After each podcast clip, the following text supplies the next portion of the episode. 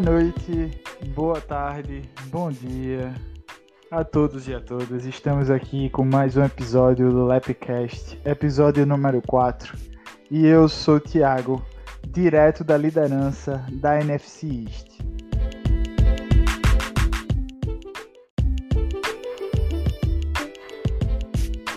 Aqui é Felipe Lima. Bom especificar porque não sou o único Felipe aqui neste evento hoje. E se você acha que o Lapcast ele não está antenado, ele não é ligado com a cultura jovem, você está enganado. Hoje vamos falar daquilo que está no coração dos jovens nas últimas semanas.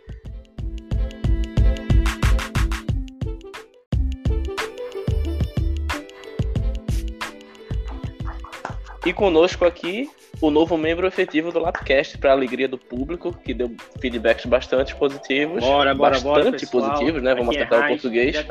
Ele, o homem é lenda, que E se apresentará é agora. aparecer na Globo igual a Thiago. Só espero não deixar o sucesso subir a cabeça como já subiu a dele. Lamentável. E conosco hoje um convidado especial que não é um global e para tristeza de Braz também não é Aria Guiar. Boa noite, convidado. Boa noite, pessoal. É, primeiro de tudo, agradecer aí pelo convite, né? Muita honra participar desse podcast. Espero aí estar à altura do. Eita! Ordonho aqui, né? O outro Felipe.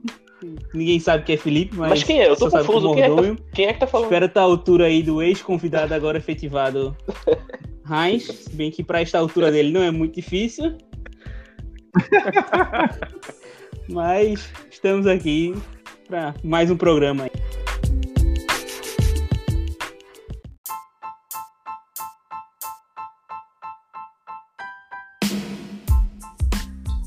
Ano após ano a gente vê o Ordonho pegar os jogadores em posições mais baixas no draft ou jogadores na Dynasty no, no Rookie Draft que ninguém aposta tanto e esses jogadores darem certo. Ninguém nunca ouviu falar, né? Esse ano eu fui prejudicado, não teve pré-temporada, não teve aquele cara que fez 200 jardas em três jogos da pré-temporada e não jogou nenhum jogo na temporada regular. Não, cara, é uma coisa a gente tem que dar, tem que dar o braço a torcer. Eu, eu já vinha comentando É de anos assim, com o Thiago, que existe até uma raiva É verdade. né, de porque tu pega depois, saem as listas de sleepers, né? É, breakout do ano, tipo, 50% é do time de Ordonho, o resto 50% é distribuído entre os outros times. Né? Mas boa parte aí tá no time do cara. Tem que, tem que respeitar o trabalho que é feito. É sempre um Pois 8 ou é, não é à 80. toa- Exatamente. Não, não é à toa que, apesar de não ter feito trocas muito, como diria, bombásticas, como eu fiz, como o Heinz fez, nem ter feito piques tão altas como o Felipe fez, tá hoje liderando a Dynasty, né? Num grupo difícil, né? Não é, não é igual o, o grupo 2 o grupo dois ou o grupo 3, né, meus amigos? O grupo 2 que mandou Isso, isso- três finalistas até hoje da Dynasty. Aí, meu amigo, isso aí tá falando. É. Você tá falando aí do, do passado, falando de presente, cara. De presente. Ano passado ele meteu três nos playoffs, quase. É desse quatro grupo mesmo que ele tá falando? Quase 4 de 4. A, a prova porque- que nosso Não, grupo eu, é melhor. eu fiquei que meio confuso agora. melhores Ele realmente tá falando da divisão B? não, não entendi. Desse É, ano, mas verdade. pontuação não ganha jogo, pô. Que ganha campeonato é defesa. Todo mundo sabe disso. É por isso que eu garantia dos Colts. Pelo menos me livrou contra a Jéssica esse jogo. Pois é. Mas e aí, Ordem? Como é, como é o processo de descobrir esses atletas que muita gente não tá prestando atenção, que não estão nas listas principais, que não estão nos principais artigos ou na TV o tempo todo? Porra, então. é, Eu fui até sacar como é que tinha sido o meu, meu draft inicial e as picks também. Eu, eu vi aqui, eu não sei nem se isso tá certo, porque eu estranhei com o número. Mas ontem, ontem não, ano passado eu fiz nove picks no draft. Até achei estranho. Mas pelo menos foram nove jogadores que de fato passaram pelo meu time. Realmente são pessoas assim que têm um potencial, mas sempre tem um fator que precisa acontecer para ele vingar, certo? Por- exemplo, um exemplo é, é Madison dos Vikings. É um cara que eu peguei na segunda rodada no passado, apostando no histórico de lesão de Cook. Até agora não vingou. Porque parece que o miserável do Cook resolveu não se machucar mais. E aí. E tinha uma lógica, né? Quando tu fizesse isso, tinha uma lógica. Exato, Vinha de uma série bem recorrente, né? Sendo que justamente a partir do ano passado ele engrenou os jogos aí saudáveis. Pois é, o Hugo parou de draftar ele, né?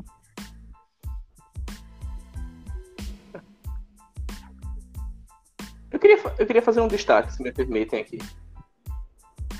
Eu queria fazer um destaque é, no meio dessa fala. Não sei se vocês repararam que o Ordonho falou que tá falando dos jogadores dele, né? São pessoas que precisam. Você vê o cuidado com, com- todo além do atleta, o cuidado Não é com só o ser número, humano, né? né? ser humano, são seres Do clube humanos. formador, que é o Ordonho Red. Ele- Acompanhamento psicológico lado com o. Waller.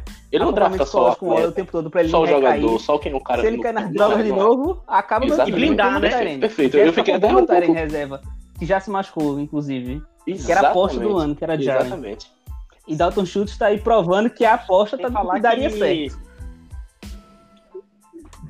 Ordonho, Ordonho, fora isso, Ordonho ainda precisa blindar os jogadores dele contra o de Thiago, né? Porque o Waller mesmo sofre. É Mas verdade, eu isso é já, verdade. eu já admiti que eu tava errado em relação ao Waller, velho. E depois que eu admiti, ele voltou a ser ruim e não fez mais nenhum grande jogo. Bicho, o pior que o, a, a lógica por trás de Waller era um negócio que impressionante. Quando você ia pegar os números dele de é, 40, 40 jardas do, no, no combine, o peso dele, a altura dele, você fala, bicho, acaba um protótipo de, de crack, né? Nunca vingou por causa das drogas, mas era um protótipo de crack. Aí todo mundo falando na hype de, de camp, de que era o destaque do camp, aí eu resolvi apostar. Tanto que até eu peguei ele na LLAP no passado e na Dynasty. Foi até uma pique alta. Foi no, na Dynasty, foi na segunda rodada. Mas era aquela pique com medo de que alguém fosse nele, porque eu precisava de Tyrene. Porque com o Olsen já não, já não dava mais pra, pra apostar nele. E se pagou, E, né? exato, se pagou, demais. tá se pagando ainda, né? Eu continuo sem Pois é, reserva, três- mas. Eu tenho uma Pra dúvida. vocês terem ó, uma ideia, quatro Tyrands foram draftados antes de o Ordonho pegar o Waller. Eu peguei Hawkinson Fent. É, Rafael pegou Austin Hooper. A famosa, a famosa pique de Hooper, né? Dropou. Exatamente. E pra quem não lembra, uma pick que passa despercebida é que Bruno, antes de, de Ordonho pegar o Waller, pegou também Irv Smith. Sim, sim. E é, Que ta- também, também era assim, cotado, né? Tá certo que ele ia ser o 2 de Rudolph, mas se esperava alguma coisa dele. Baita pique. né? Apesar de não ter vingado ainda. Tá certo que Tyrene sempre demora mais para se desenvolver, mas assim, acho que já se esperava um pouco mais dele. Agora, uma atuação que teve. Opa, fala aí, fala aí, Felipe, fala aí. Sim. Não, Eu tenho uma coisa, dúvida. assim, que, que eu observei que eu não sei se teve, teve relação Não, com o eu ia falar besteira, pode frente. do Covid desse ano ter atrapalhado, né? Mas ano passado o Ordonho foi bem mais agressivo em relação a buscar pique na, no draft, né? Ele até trocou comigo, trocou com outras pessoas.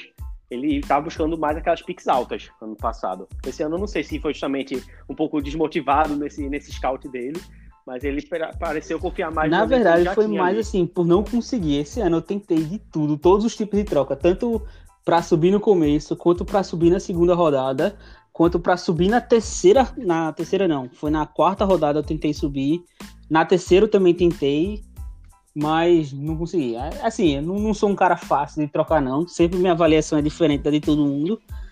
Por isso eu acho que sempre Thiago tem um hate especial nas minhas picks, porque eu penso muito diferente dele.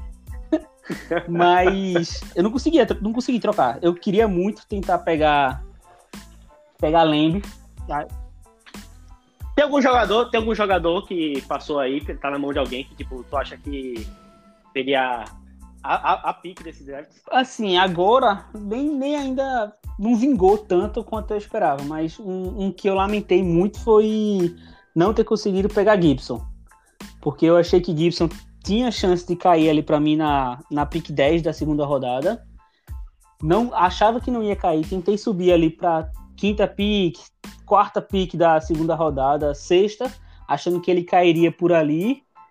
E acabou que não consegui subir. E Marcelo pegou bem antes do que eu esperava. Ele pegou na terceira pick, eu acho que do- da segunda rodada já. Foi bem antes do que eu esperava. É, rodou. Rodon e Marcelo, né? Que justamente foi até alvo de crítica nessa pique dele, né? O pessoal, na hora, na hora né? Pra, assim, por ele ter antecipado um pouco, né? O, o que tava se esperando foi uma crítica, né? Não. Se eu não, Não, me engano, o pessoal a esperava que ele pegasse que Kishon Von Foi na de Moss. né? ele pegou o Moss na, na primeira rodada também. era o que cara mais um, Não era um isso, baita não? reach, assim. Ele tá se Aí- provando uma péssima pick até o momento, né? Isso, isso. Pois Isso. é, tem, tem aquela perspectiva, né? É, tem, tem o fator lesão, né? Que tá, tá complicando. Tem aquela né? expectativa se ele vai ou não substituir Singletary. Eu, particularmente, acho que ele não substitui a ponto de virar um sozinho. Ele, no máximo, ali vai dividir e pega, tirar um fator importante de Singletary, que é o goal line, né? Isso acaba fudendo o Singletary, porque tira o goal line, mas também ele não vai ser um cara que vai pegar tantas carries feito Singletary. Então acho que os dois se apagam e não é bom pra ninguém. E ainda tem Josh Allen, que, que rouba tudo. Aquela frase que o Thiago já falou, né? Que é, Aquele negócio, né, como o Thiago já falou da outra vez, quando o time É tem dois running backs e três running backs, não Exato. tem nenhum, né? Ah, tipo, pra fantasy. Não. É o mesmo caso do Ravens também, né? Que você tem Mark Ingram, Guys Edwards, J.K. Dobbins e Lama Jackson. Quatro running backs disputando carregada.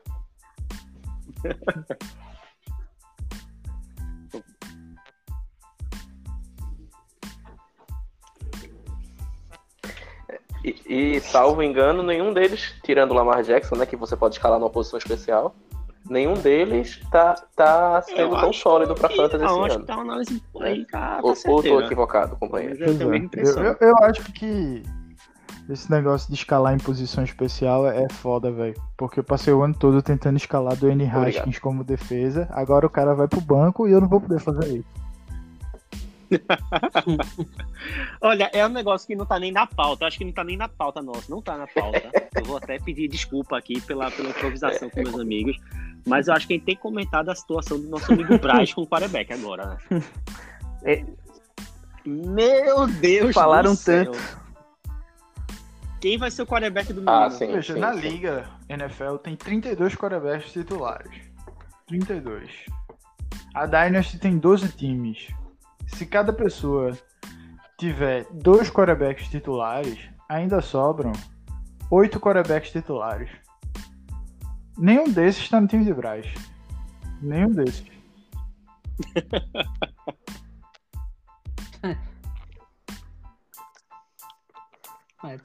Eu até abri aqui Ele vai- agora. o- vai ter que abrir um espacinho Waiver, Kyle Allen no time um dele. QB aí Até que ele ser bem chato seria também. de grande valor, assim. É, exato. Fitzmagic, né? Eu acho que agora é o. né? Fitzmagic.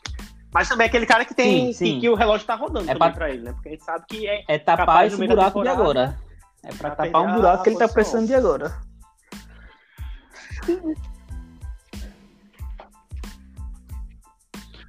Isso. Eu acho que se ele perder mais dois jogos, tchau.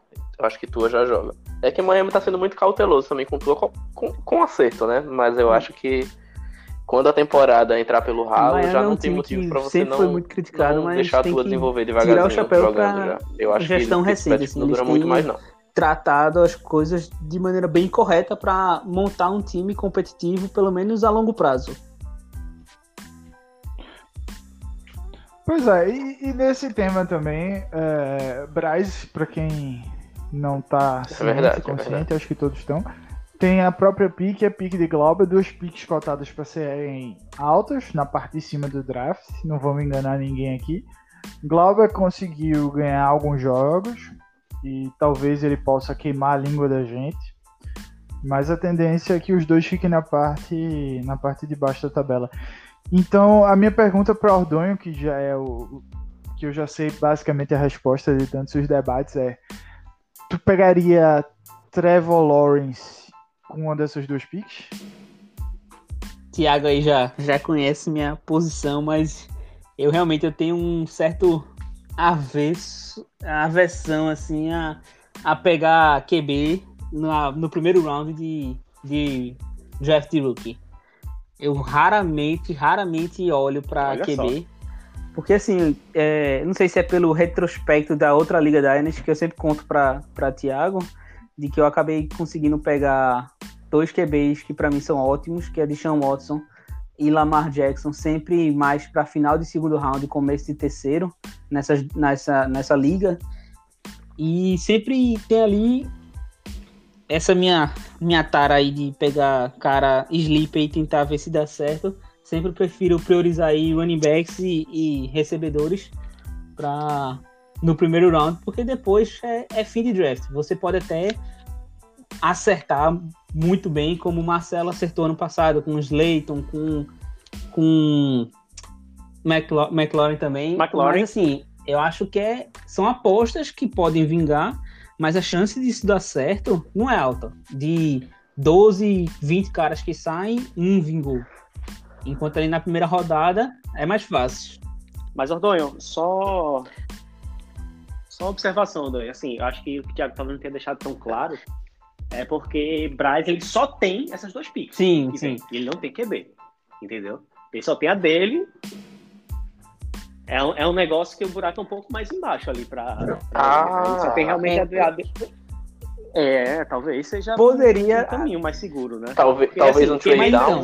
Considerando que se ele ficar ali nas primeiras picks, eu preferiria esperar para pegar com a primeira pick, segunda pick que ele tem no segundo round, já que vai ser dele também, né? Ele tá ali naquela posição, e pegar dois caras que eu sei que vão dominar e vão resolver minha vida. Feito o Felipe pegou esse ano, Jonathan Taylor e, e Clyde, assim, é para é resolver uma posição. Ele resolveu running back para cinco anos, pelo menos. Teoricamente, né?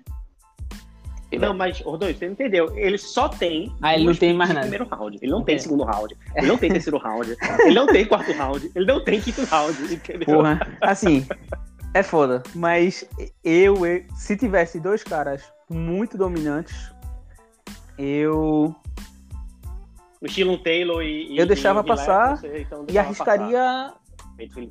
Um waiver. Porque se você. Tá certo que numa Liga Dynasty é muito mais difícil, porque numa Liga Dynasty não tem tantas opções no waiver como é numa Liga Redraft. A gente sabe disso. Mas ainda tem um Fitzpatrick. Fitzpatrick ano passado me salvou no, na LLAP. Porque quando foi ali na semana 9, ou foi 10 mais ou menos, eu vi que o calendário da, dos playoffs de, de Allen era muito difícil. Patriots pegavam times com defesas boas. Então, não, não vai dar para jogar o playoffs com ele. Eu vou aqui pegar um QB que vá me atender nessa, nesse período. E peguei Fitzpatrick e joguei, acho que semifinal e final com Fitzpatrick. Então, assim, querendo ou não, dá para você achar valor no waiver para posição de QB. Apesar de ser mais valorizada na vida real, para fantasy tem isso de, enfim, não retrata bem o que é a realidade. Mas a, a gente não.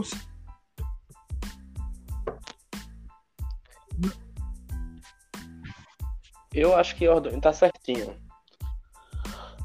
Desculpa, amigo. É, só é bem, bem rápido. Eu acho que o Ordonho tá certinho. Porque você tendo primeira e segunda pick geral, não existe você pegar QB. Uma delas. né? Você pode fazer troca. Eu sei que, que Braz não é muito fã de fazer troca, principalmente por QB, né? Porque a oportunidade não faltou. Fica aqui o, o registro na off-season.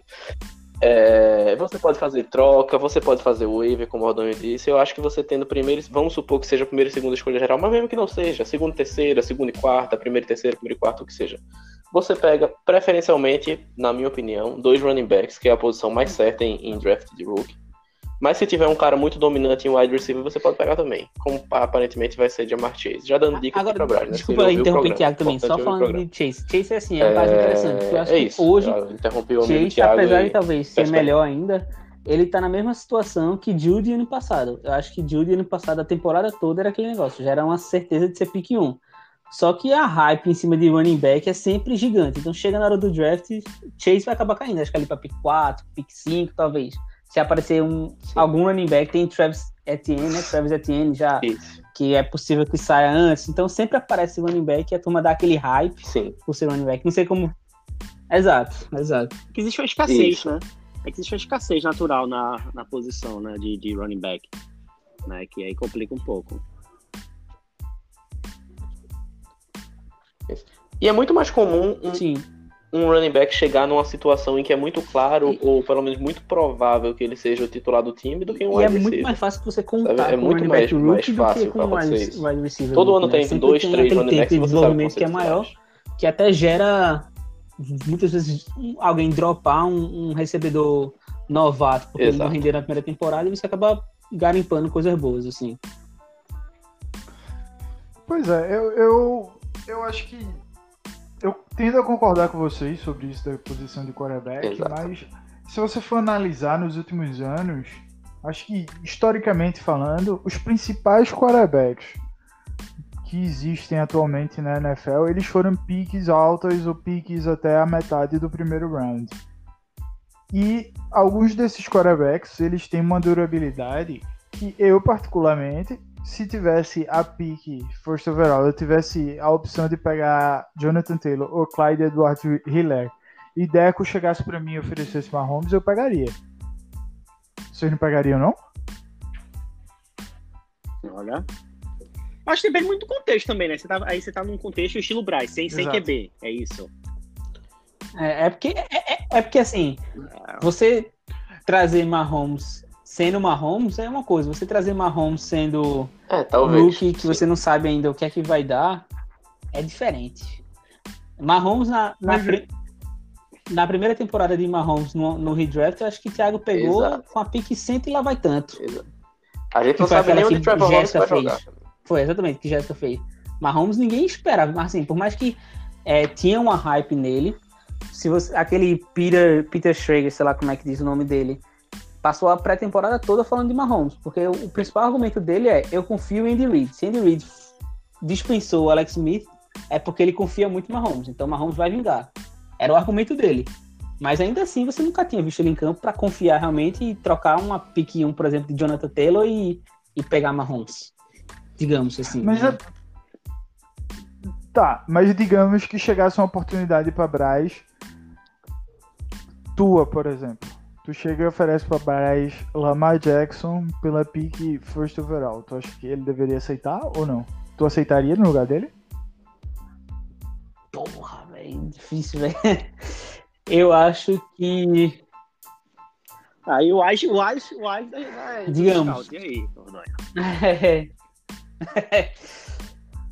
Eu acho que numa Já situação que tá a agora, não é certo da dúvida na cabeça dele. teria, aí. mas digamos que fosse para começar o draft, eu com o Lamar e oferecendo, sabendo que tava ali Jonathan Taylor, eu preferia pegar, ficar com o Lamar. Eu acho que sabendo já quem é Lamar, eu, eu seguraria. Então, Nunca parei pra ponto- pensar nisso. Eu, eu até poderia ter feito, por exemplo, esse ano. Eu poderia ter oferecido Lamar para Felipe, mas eu acho que é, é difícil também trocar a certeza de um cara por uma dúvida de um look que, se você pegar ali naquela classe que tinha uns seis running backs, seis, sete running backs que saíram em primeira rodada assim de redraft, de, de draft de rookie, quase nenhum vingou. Tinha Carry On, vingou por uma temporada e, e- e talvez nem isso. Rojo, que talvez. É, Rojo É talvez triste, né? agora. Inclusive. Royce É Freeman, um cara talentoso. Royce Freeman era um hype do caralho e, e não vingou um jogo. Ele se assumiu no primeiro jogo. Então ali você via cinco, seis caras que saíram ali até a pique 8, talvez, da, de, um, de um draft rookie. E dois, três, de fato, se pagaram. Então é, é- é- sempre o rookie traz um fator risco que não tem como prever. Se, o cara pode chegar e não dar certo. Não, pois é, eu, eu concordo t- totalmente. Tanto é que eu troquei quase todas as minhas picks por veteranos, porque eu realmente não gosto de Rook. Eu peguei Brago. Tu, tu é meio anti o Hulk, né, né Thiago? Tu é declarado isso, tu evita pegar, não só, não só em Dynasty, quanto até em, em redraft, que é meio que uma política tua, né? Pois é, o, o único atrás, que eu peguei, menos. acho que em todas as ligas esse ano, foi Zach Morris, e eu já me arrependi de ter pego. Eu podia ter pego o- alguém mais. Mas pronto, uma prova disso é a troca que eu fiz com o Heinz ano passado. Eu, eu foi Cássio, eu, eu assim, Isso, Montgomery Carson, né? com uma hype absurda. Tinha toda a questão de que ele teria muita oportunidade, porque Howard tinha ido para os Eagles, então ele só tinha um Cohen, e Cohen todo mundo sabe que não é corredor para correr, ele é só para receber passe. Então, assim, era oportunidade de ouro para Montgomery e todo mundo falava bem dele, todo mundo esperava coisa boa dele. E eu tinha muito medo de Carson, primeiro, fator lesão, que ele sempre se machuca, e é Penny. Eu acho que ano passado o Penny era até mais relevante assim do que esse ano ele estava. Ano passado acho que ainda se falava de é, se falava ainda dos dois. Tava mais na sombra. Aí eu não. A sombra tava maior. Preferi não comprar esse risco e troquei com, com Heinz Carson para pegar, apostar em Montgomery. Se provou aí que Carson tá voando e Montgomery tá cambaleando mais do que tudo, né? Tanto, tanto que quando a gente fez essa troca, eu tratei de buscar que não tá mais no time, inclusive. Mas quando assim que eu peguei Carson, eu fui atrás de pegar Penny com o Glauber. Justamente essa segurança, ter né? essa, esse backup aí, se desse, se desse ruim. Então, Rook de fato. Exatamente, exatamente. Mas esse ano a gente... Agora a gente entra. A gente entra esse ano a gente aí. teve um caso diferente, né? Oi. Porque a gente nunca teve tanto running back sendo draftado alto. Pra vocês terem uma ideia, tivemos Hiller no primeiro round, Swift, Taylor, Akers, Dobbins, Dillon no segundo, depois Gibson, Von, Moss e Darrington Evans no terceiro. Ou seja, a gente tem 1, 2, 3, 4, 5, 6, 7, 8, 9, 10. 10 running backs nos três primeiros rounds do draft da NFL. Então a gente tem uma classe que teoricamente se espera mais confiança dos jogadores. Mas ao mesmo tempo, mas fora isso, né, Thiago, tem uma questão da concentração é de, de running back que existia em alguns times, né? A gente pegava a Jéssica, por exemplo, Jéssica era um time que tem, tem, tem Henry, tem Cook, tem Jacobs. Teu time tinha Gordon, CMC e Sacon. Então, assim, existiam muitos times que só tinham dois running backs, entendeu? Meu time só tinha dois running backs. Beleza, que eram dois running backs, mas Agora só tinha dois running backs. Um exemplo. Tem muito time que tava numa situação dessa. Agora eu tô com três, agora eu tô com três. Mas, tipo, eu, eu queria perguntar, eu queria pegar o trabalho de Ordonho e jogar de cara com o trabalho de Felipe esse ano. Hum. Porque a gente tem o jogador que pegou as duas primeiras picks, Hiller e Taylor. E a gente tem Ordonho que não teve essas picks tão altas, mas pegou o Ruggs mais embaixo. Se tu tivesse no lugar de Felipe, tu pegaria Taylor e Hiller? Eu pegaria. Eu acho que Taylor e Hiller eram assim é, as picks mais certas, baseados no que no draft real, né? Enfim, no, no time que caíram. Eu acho que se você me perguntasse antes do draft oficial da NFL, meu running back número um era Taylor e meu dois era Swift. E com os dois ali muito próximo, talvez um momento eu preferisse Swift e outro momento eu preferisse Taylor. Só que a partir do momento que você bota Swift no Lions, aí já começa a, a não gostar tanto. Aí você pega outros caras e, e coloca um Dobbins, que eu também gostava, mas você bota no Baltimore Ravens, que já tinha Ingram, então você sabia que ia demorar mais. Aí você pega um, um Hiller que talvez nem, nem fosse um, nem o dois, nem o três para mim, mas bota num, num time feito Kansas City que ia jogar ali, você sabia que o, o, o fit dele para aquele time era muito bom, então isso muda muito o ranking da, que você acaba fazendo, né, para os times, para os jogadores. Então, que, seria esses dois também. Eu pegaria eu esses acho... dois. Eu acho que aí existe até um gancho, né, que a gente pode comentar, que é a questão de como você vai valorar, às vezes, a pique, né, que você tá, tá negociando a pique que você tem, porque é aquela questão. Uma, uma hora você é você ter ali já definido, né, quais são os jogadores que estão em cada time, depois que acontece o...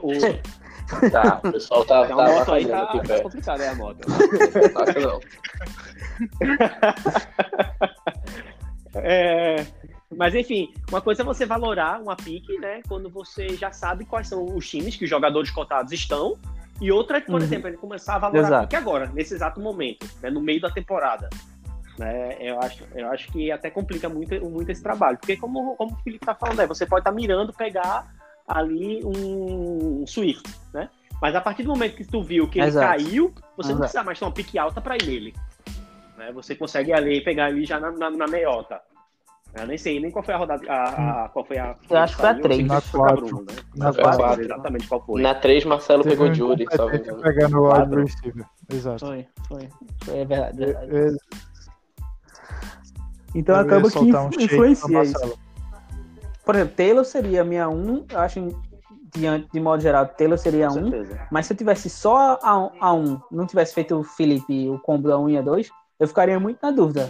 Se eu pegaria, pegaria Hilaire, que já era uma situação de jogo de começar no dia 1, ou se eu apostaria em Taylor, sabendo que com um tempo ele assumiria num time que tem uma linha ofensiva excelente. Então, ficaria com essa dúvida. Pô, pego o Taylor para segurar um tempo ou pego Hilaire e já começo jogando na semana 1? E eu- acho que era uma dúvida válida, tanto é que eu tinha essa mesma dúvida no momento do draft. E aí eu fui ver o tape dos dois. Eu troquei com o Felipe, né? Eu tinha tanto a 1 quanto a 2, eu já tinha trocado a 2, mas aí eu tava com a 1. E no momento que Swift ele foi escolhido pelo Lions, eu desisti de manter a pique e decidi trocar. Porque era um único running back. E eu acho que eu falei pra tu, Ordon, também na época. Era o único running back que eu queria desse draft. Na época. Hoje não. né? E aí já te Pois é, desmotivou quando você- ele foi pra um lado. Metade do. do- é, é aquela equação de talento mais o time que o cara joga. Não adianta o cara ser o maior talentoso do mundo e jogar no Lions. Nem todo mundo é Calvin Johnson, pô. Nem todo mundo é, É. Calvin Johnson. Qu- Quando o cara pode ser bom e cair num time ruim, infelizmente não, não vai. Não, não rende. Não adianta. E, então, Agora ele É tipo Michael Thomas livrou desse mal. Livrou desse mal. Mas tá aí aqui tá, tentando né? avaliar. Não vai, né, Tem meus tanto número aqui, tanta gente. Não vai. Não, não consigo. Preciso de uma calculadora pra entender isso aqui. A gente, a gente trabalhou aí por, por baixo dos panos para evitar né, que ele fosse para o time de Thiago. E graças a Deus está aí, né? Está se apresentando hoje, ao vivaço, na, na gravação do podcast. Michael Thomas chegou no Maracatu. aqui, e foi- O homem chegou, né? O pai tá on. eu posso passar aqui.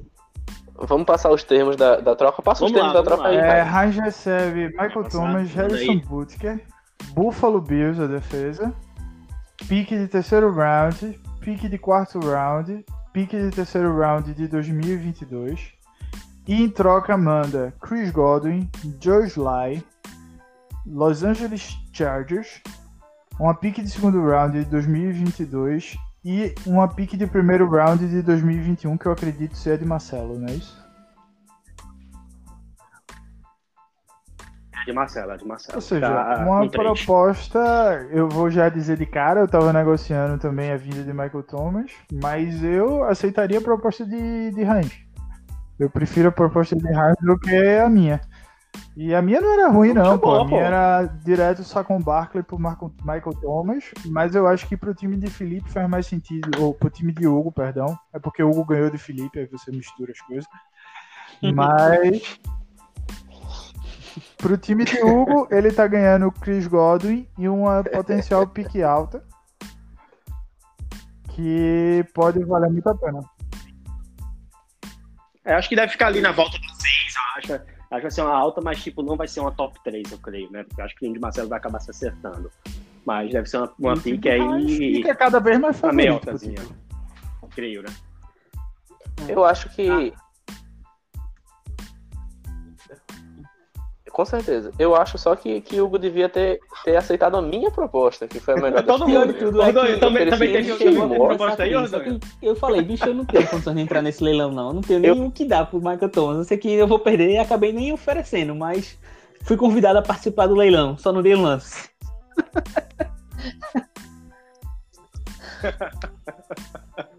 Teve paquera, teve paquera, né? Só não teve.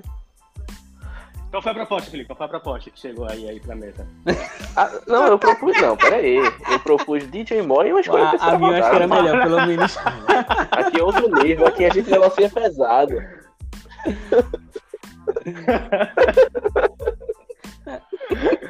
Assim, apesar de gostar de Godwin, É, infelizmente a gente não teve sucesso né? melhor. troca, mas tudo bem. Agora tem a pique aí de, de first round do ano que vem que ajuda. E assim, uma coisa de Hugo é a defesa de Los Angeles, que no dia que ela tiver saudável, ela vai ser boa. Porém, no time de Hugo, a esperança dela ser um dia saudável não existe mais. Meu amigo. É conflitante, né? Resta saber, resta saber se, se, a- se vai sobrar algum É. jogador na defesa do o Chargers GM agora. chora quando sobe dessa, no, dessa dessa, notícia. Agora dessa dessa troca aí, eu fico preocupado. Já tem poucos. Eu fico preocupado com o que vai acontecer.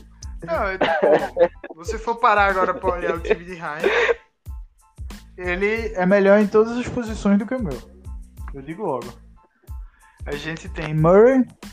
É, é, é a nova Eu- Não, é modalidade. verdade. pô. É choro ao vivo, é Choro isso mesmo? Temos discípulos de Glauber É aqui. verdade. E quem não disser que, que, que Heinz é favorito, eu espero que Marcelo crave o título dele o mais cedo possível. Já cravou, pô, ele já cravou. Tem esse problema, ele tava torcendo por mim. Eu tô, eu tô brigando contra todas as- Mas, as probabilidades. Por sinal, um, um parêntese aqui. Eu escutei que Marcelo demitiu o Deco como head coach aí e contratou outro pro lugar.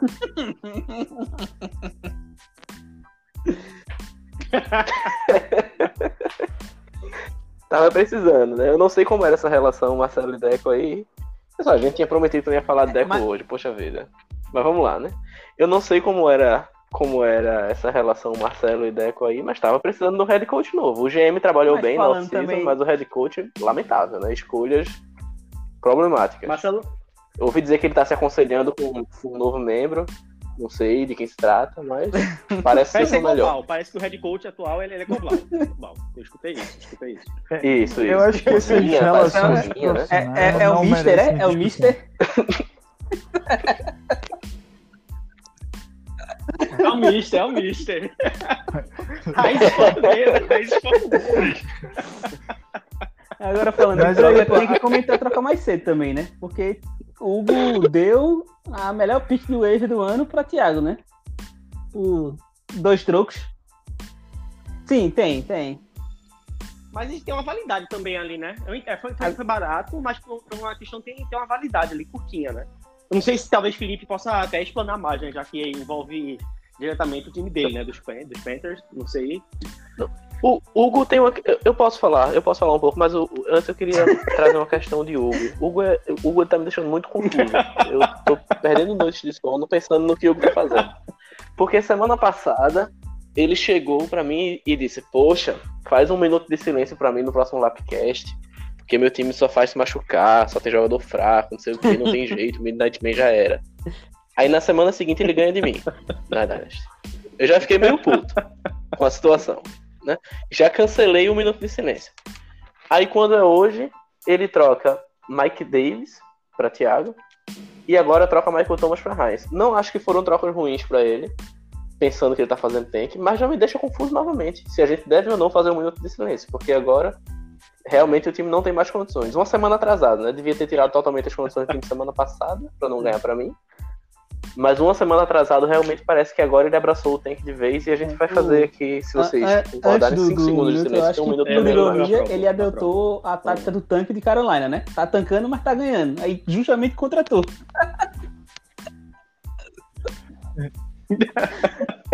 Exatamente, exatamente.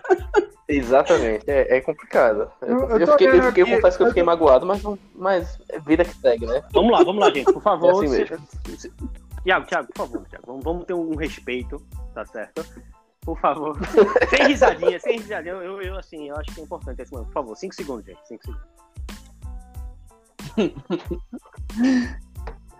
Opa, já deu, meu Não, amigo, eu já volto aqui com alguns comentários. Assim, eu fui olhar as piques de Hugo porque pra mim me interessa bastante saber como o time se posiciona pro futuro. E aí ele tem duas first round picks muito boas pro ano que vem. A dele é de Marcelo. Porque, querendo ou não, Marcelo tá. Eu, apesar de eu acreditar no time, eu acho que ele tá um pouco atrasado pra buscar a Jéssica na classificação. Então acho que vai ser difícil chegar nos playoffs. Pode acontecer, pode. E aí depois ele tem duas piques de segundo round. Uma delas é a dele e a outra é de Braz, pô. Então você quase pique, quase pique de primeiro round de novo. E aí você chega em 2022 e ele tem mais uma pique de primeiro round e três piques de segundo round. Ele tá achando que segundo round é igual uma startup.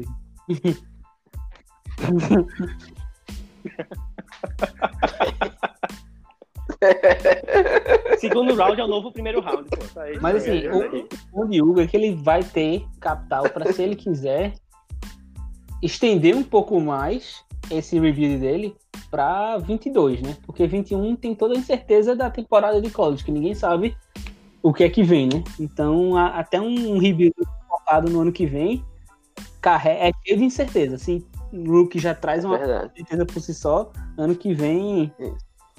Ainda tem mais ainda. É verdade.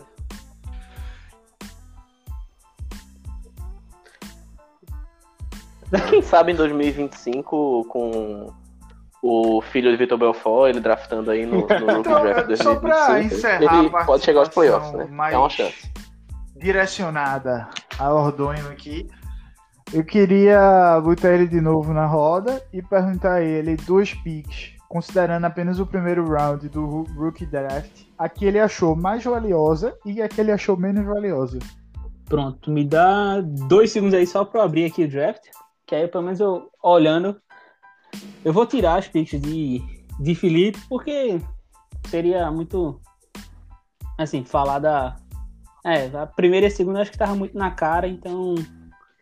Mas olhando Fácil, pra. né? Pras- É, vamos. Vamos. Vamos E, e tu Vamos não é cara fugir um óbvio, né, pouco Rodolfo? Tu não é o da- cara óbvio, né? É o cara do óbvio dos estilos, né? Eu acho que a pior no, no meu no, no meu enxergar seria a de Marcelo, porque pagar o de Moss, de Zach Moss. Eu acho que pagar uma pique ali por Qual- nós, Mas qual delas? é, onde ele saiu, ele tendo outras picks de segundo round, provavelmente sabendo que Moss chegaria ali, e Moss pra mim não é sequer prospecto de primeiro round, então, assim, na, na hora não entendi o porquê, e continuo sem entender, não, não seria uma coisa que eu faria, apesar de Marcelo. Olhando quem sobrou, quem? Pra mim, é mais ou menos onde de estava a minha pick também. Minha pick foi logo duas depois.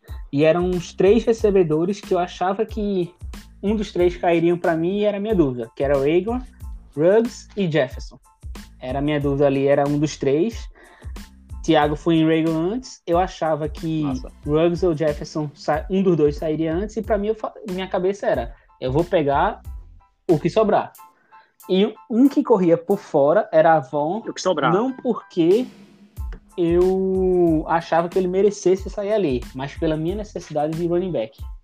Como eu tinha necessidade de running back, eu ainda pensei, pô, é um cara que talvez seja interessante, caindo num time de, de Tom Brady que tem tudo pra ir bem, running back, eu não confio em Rojo, não confio, não tinha, eles não tinham trocado ainda por Fournette também, então era alguém que eu achava que poderia render até pela, por onde ele saiu no draft, né? Se os caras pagaram alto por ele no draft, eu confio muito no draft capital que o time paga também pelo jogador.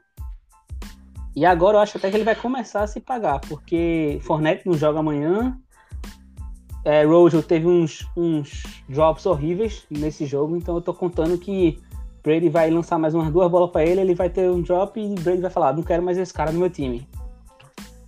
Tô contando com isso pra Von finalmente vingar. Já teve o TDzinho dele no último jogo. Mas assim, é. Eu gostei muito E, e quem foi que mirou, deu, deu o tiro mais certeiro aí? do- de do Dobbins, onde ele caiu ali pra- bateu na veia? Para Glauber, porque eu acho que dos running backs que saíram no primeiro round era o mais interessante dos que sobraram, né? Considerando os dois primeiros. Swift eu não gostava da, do time que ele caiu nos Lions. Akers sempre tinha aquela Sim, dúvida, porque Akers eu via Akers muito como Henderson ano passado. Então eu não, não sabia se realmente ia vingar e a linha ofensiva dos Rams eu não confiava. E Dobbins eu acho que tinha tudo para render bem, só teria uma sombra de Ingram, mas a sombra também via como provisória. Então tirando o Ingram, eu esperava que ele fosse render. Tá até mais devagar do que eu pensava. Mas foi uma pick que no dia eu gostei bastante. E Lembre, porque eu achava Lembre ali beirando com o Judy o melhor recebedor da classe. E no Dallas, que seria um ataque que eu já esperava que fosse muito bem esse ano. Então achei que foi uma ótima pick para Braz ali, onde caiu, ali na, acho que foi na, na sétima pick. É. Bem, é, esperava que ele saísse até antes. E se eu fosse. Eu tentei pegar a pick de Jéssica até para pegar a Lemp, só que aí eu não, não consegui chegar num, acertar os termos com Jéssica, acabou que eu não consegui subir. Mas a minha meu foco era pegar a Lemb ali na 5 de Jéssica.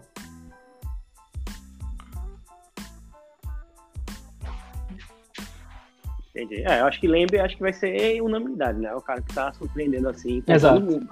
Muito sólido, né? Então sendo o wide receiver muito sólido, do Dallas. Né? Mesmo sendo ano de rookie. Salvando, salvando vários times meus em, em redraft. Isso, wide receiver 2 do Dallas. Exatamente. Na frente de, de, Dalton Schultz e Tony Pollard, né? quem, quem é o melhor wide receiver 2? É, é, é Lazar ou. Acho que é isso, né, gente? Acho que é isso. Acho que basicamente o. Aí o, o, os scouts de Ordonho se encerra por aí essa parte, mas vai permanecer aqui. Pois é, resumindo a participação de Ordonho. Dois quadros que ele vai trazer. Não pegue é quarterback cedo. Draft running back. E escolha jogadores que têm mais oportunidade do que necessariamente talento. Então...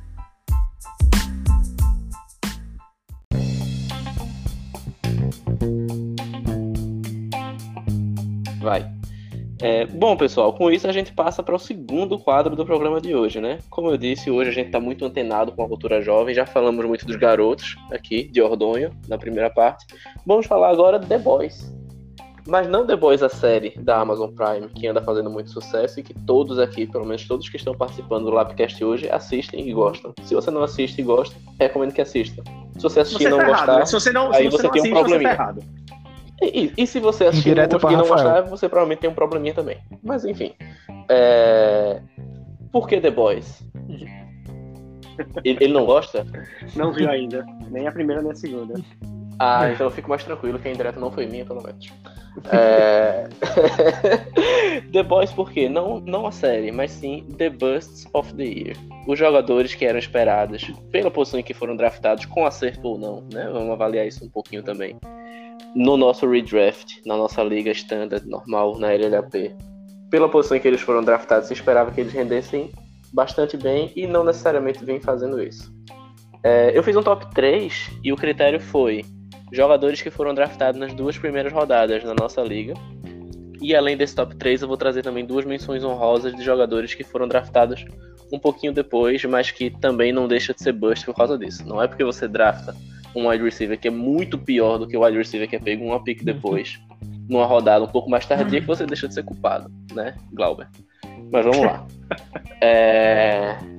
O primeiro bust que eu queria trazer, e aqui eu vou trazer na ordem que foram draftados. O primeiro é Kenyan Drake.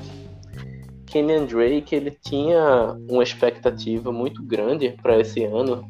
Por mais que o, que o Cardinals seja um time que, que passa muito a bola e que já se sabia que ia continuar passando muito a bola, esperava-se que, até pela presença de Kyler Murray no backfield também, Kenyan Drake ia ter a oportunidade de pegar boxes vazios, como ele pegou ano passado, e render bem como ele rendeu bem no final da temporada passada. A despeito disso, por mais que ele não venha assim tendo performances pífias, tirando a da última semana, que ele foi dominado pela Legion of Bust, né, a defesa do Carolina Panthers, é, a, tirando essa, essa performance, que foi a única realmente muito ruim dele, ele vem se apresentando de maneira medíocre em todos os jogos. Ele não fez em nenhuma das rodadas nem perto da projeção dele. Tudo bem, eram projeções muito altas, assim, talvez um pouco irreais até, mas ele não chegou nem perto das projeções. Ele não fez, salvo engano, mais de 15 pontos em nenhuma dessas rodadas. E a gente tá falando de uma liga em que a gente pontua meio ponto para first down. E isso para running back é ouro na nossa liga. E é por isso que o meu primeiro bust do ano é Kenyan Drake. Meu segundo bust do ano. Não, aí, antes, seguir, antes, tá? antes, antes, de começar, antes de começar, eu acho que vale a pena então. a gente trazer ainda, né, a, a- o, o tema de The Boys, né, e a gente pegar e fazer uma Claro, analogia, claro. né? Com É certeza. com- sempre válido. A gente tem artistas Sempre aqui pra isso. Exatamente, né? A gente fez a contratação, tem um cara que tá trabalhando na Globo, não é à toa. Tiago, quem seria, quem Pô, na seria minha o opinião, Drake grandioso só é pode Drake ser um personagem. E que por é quê? Huey. Por que Huey? Você olha pra cara de Huey e você vê assim, tipo... O que, é que esse cara tá fazendo nessa série? Que todo mundo mata todo mundo e briga. Tá ali pra morrer. E é tipo... É Kenyan Drake no jogo de futebol americano. Ele serve pra ser tacleado. Não, e a gente vê. Só, só uma breve Pontual, pontual No demais, episódio anterior, a Perfeito. gente teve toda a questão de Rio e ser o canário de do Billy Butcher. E eu acho que a função de Drake no time é essa, pô. Drake tem 1,85m, enquanto Kyler Murray tem 1,78m. Então você bota Drake do lado de Murray pra ele lembrar o tempo todo: eu não sou alto, eu não sou alto, eu, eu não sou alto.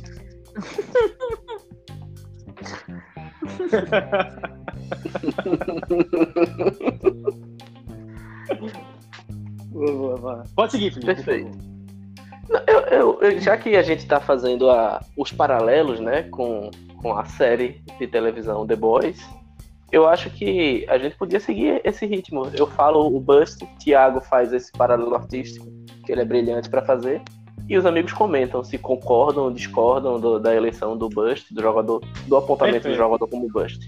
Acho que seria um- uma boa, né? Perfeito, perfeito. Eu já antecipo que eu acho que Drake é mais ou menos isso mesmo. Se esperava muito do cara, né? Justamente pelo final de temporada que ele fez.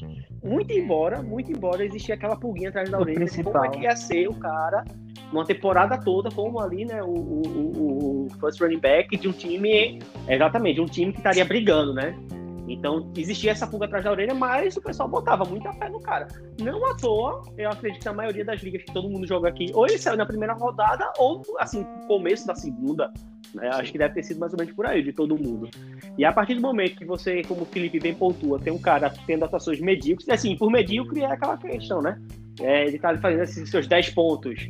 Porra, você tem um jogador que tá ali botando sempre 10 pontos, é massa. Não quando você gasta uma pique alta, como foi preciso gastar pra ter elite. Quando você bota um cara Essa desse, escolha um cara de, de Drake vai ganhar jogo pra você. duplamente Tá feliz, hein? porque quando foi na minha vez de escolher no draft, eu- minha dúvida era ele ou Aaron Jones.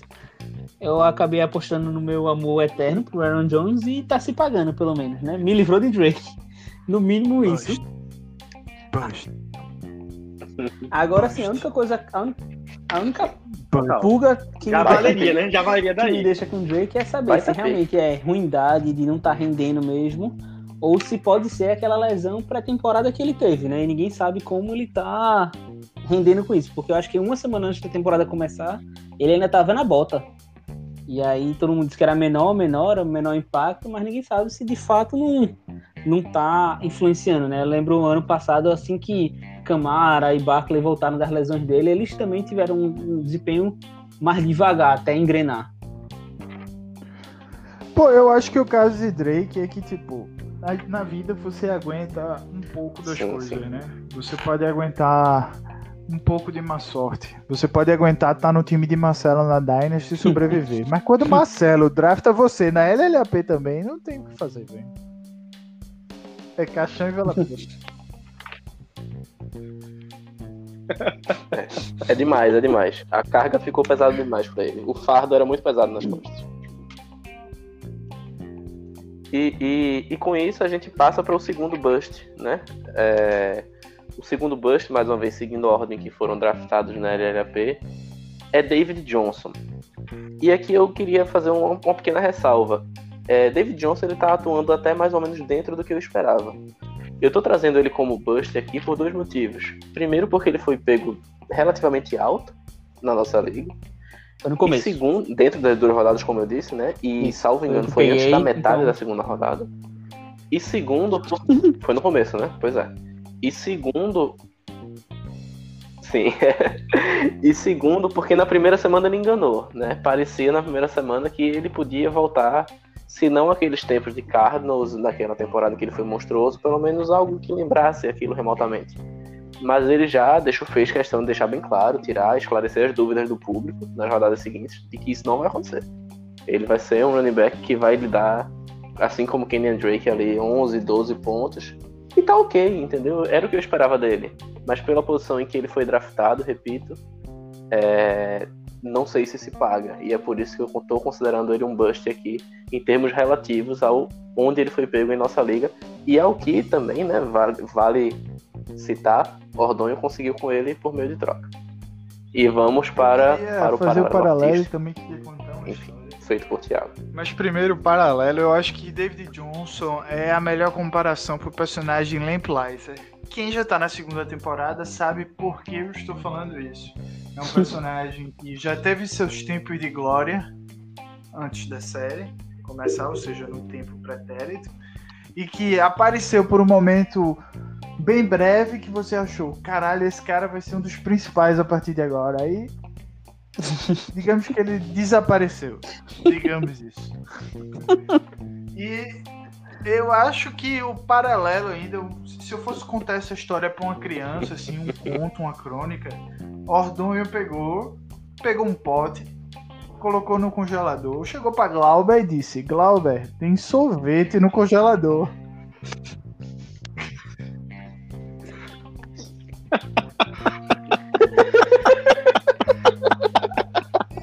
E Glauber viu o pote, era Hagen-Dazs, e porra, vou pegar e vou dar metade da minha pizza pelo pedaço um pouco desse sorvete.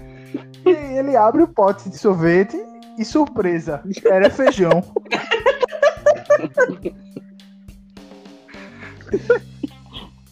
É feijão. Perfeito, Meu perfeito. Deus, genial, genial, genial. Eu não tenho nem o que falar, meu amigo. Eu tenho nem o que falar depois dessa. Acho que talvez tá diante Não, de resposta. em- em minha defesa- Porque o pegou ele ali. E eu não falei que de Ordonho sorvete. percebeu O Glauber viu e de pediu. na Foi ele que propôs a troca. Mas, falando sério, assim, eu acho que eu esperava de David Johnson mais que do que todo né? mundo. A E a minha ideia inicial era, eu tinha esperança de que os recebedores sairiam antes e Eckler cairia nessa pick. Acabou que Eckler não caiu e eu tinha na cabeça já que eu queria pegar, se não fosse para pegar os recebedores top, que seriam Adams, Hopkins, Jones, Hill, eu não pegaria o segundo tier de recebedor. Eu iria de novo em running back pela escassez da posição. E como minha pick era pick de é, 13, quando voltasse pra mim não teria mais ninguém, só teria já o a ratoeira. Então, dos running backs que sobraram, eu preferia, era o que eu mais gostava, David Johnson. Primeiro por, se você olhasse ali a pontuação de, de Hyde e de Duke Johnson no ano passado, você via que tinha uma margem de pontuação boa para David Johnson. E se você colocasse ainda na balança que o que Bill O'Brien pagou para ter ele, cedendo Hopkins, no mínimo o cara ia pensar, bicho, eu dei muito para ter esse jogador. Eu tenho que mostrar que eu não sou tão otário o suficiente para ter feito isso. Então, na minha cabeça, Bill O'Brien usaria muito David Johnson para tentar provar o porquê da troca dele. Era a única justificativa que, que teria para ele ter feito essa troca. Então, assim, e vendo os outros, Bell, eu tinha Gaze, para mim, não, eu não consigo engolir Gaze. Conner se machuca todo jogo. Conner no passado, todo jogo dele ele tinha uma lesão diferente. No primeiro jogo era ombro, no segundo era joelho, no terceiro era tornozelo, todo jogo é diferente. Gully, É o, o jogador dos sonhos de Hugo. Jogador completo. Running back completo. Exatamente. Eu queria dizer a vocês que na liga que eu É, jogo, é, tá, é o tá biotipo eu, do jogador de Hugo. Ele tem no time. E aí vinha Gurley, eu também não confiava. Gordon, eu também não confiava. Fournette também não. O único que realmente assim eu vejo que é, poderia seria melhor é Carson, mas eu também não não sabia como, ah, se eu não me engano, Carson teve uma lesão aí de, de pré-temporada e eu também estava com um certo receio da durabilidade dele. E acabou que eu apostei ali em David Johnson. E ainda acho que ele vai render. Agora tem dois pontos, né? Se um dos argumentos era Bill Bryan vai usar, vai usar ele, Agora que ele não tá, esse argumento cai por terra. Mas também, agora que ele não tá, o time pode melhorar. Então, ele, ele é o único running back decente de lá. Então ele vai ser usado. E ele é, assim, ele é bom. Exato. Então, eu, eu acho ele bom, sabe? Então, foi uma aposta que eu fiz ali e eu acho que vai se pagar. Talvez a troca não tenha sido tão boa para Glauber, porque ele acabou cedendo o deck e deck tem se mostrado muito melhor até do que eu já esperava. Deck para mim esse ano era minha, meu top 3 de QB. Eu iria pegar deck na se deck caísse para mim. Logo depois que Glauber pegou, na rodada que Glauber pegou, era a minha ideia era pegar ele mesmo. E acabou que ele não, não, não sobrou, então eu fui do, do, do, outro que eu até achava que ia ser melhor, que era Breeze. E Breeze, assim, apesar de todo o potencial, eu acho que ele, mesmo com sabendo da limitação dele, ele com o Michael Thomas rende porque é sempre aqueles passes ali para Michael Thomas e Michael Thomas faz o resto. Ou então para Camara e Camara faz o resto. É passe de 5 jardas que Camara corre 50. Mas acabou que sem Thomas, então Breeze está indo bem abaixo do que eu esperava dele e Prescott bem acima. Eu acho que é por isso que a troca ficou ali desequilibrada, mas não por David Johnson em si. Acho que David Johnson tem um bom potencial ali de running back e tem feito falta no meu time, inclusive. E se o Glauber quiser fazer outra troca me dando de volta, a gente pode conversar. Porque eu tô precisando de running back. Running, running back tá em eu falta, tenho... ok? Minha outra aposta de running back totalmente ao vivo, pagou, que foi Jordan Howard. Tá, tá justificado, tá? tá? Foi péssimo o Jordan Howard, eu esperava muito mais dele. E aí me fudeu. Mais ou menos isso. Jordan Howard é jogador, jogador de special teams, né? Do special teams de goal line do Dolphins. É, é nessa hora que ele entra. É, mas tá, tá, bem explicado, tá bem explicado, tem que tá bem explicada a é. troca, mas o spoiler é que sim, Bill O'Brien é otário o suficiente. É, vamos em frente, né? O próximo, o próximo bust é Leonardo Fournette.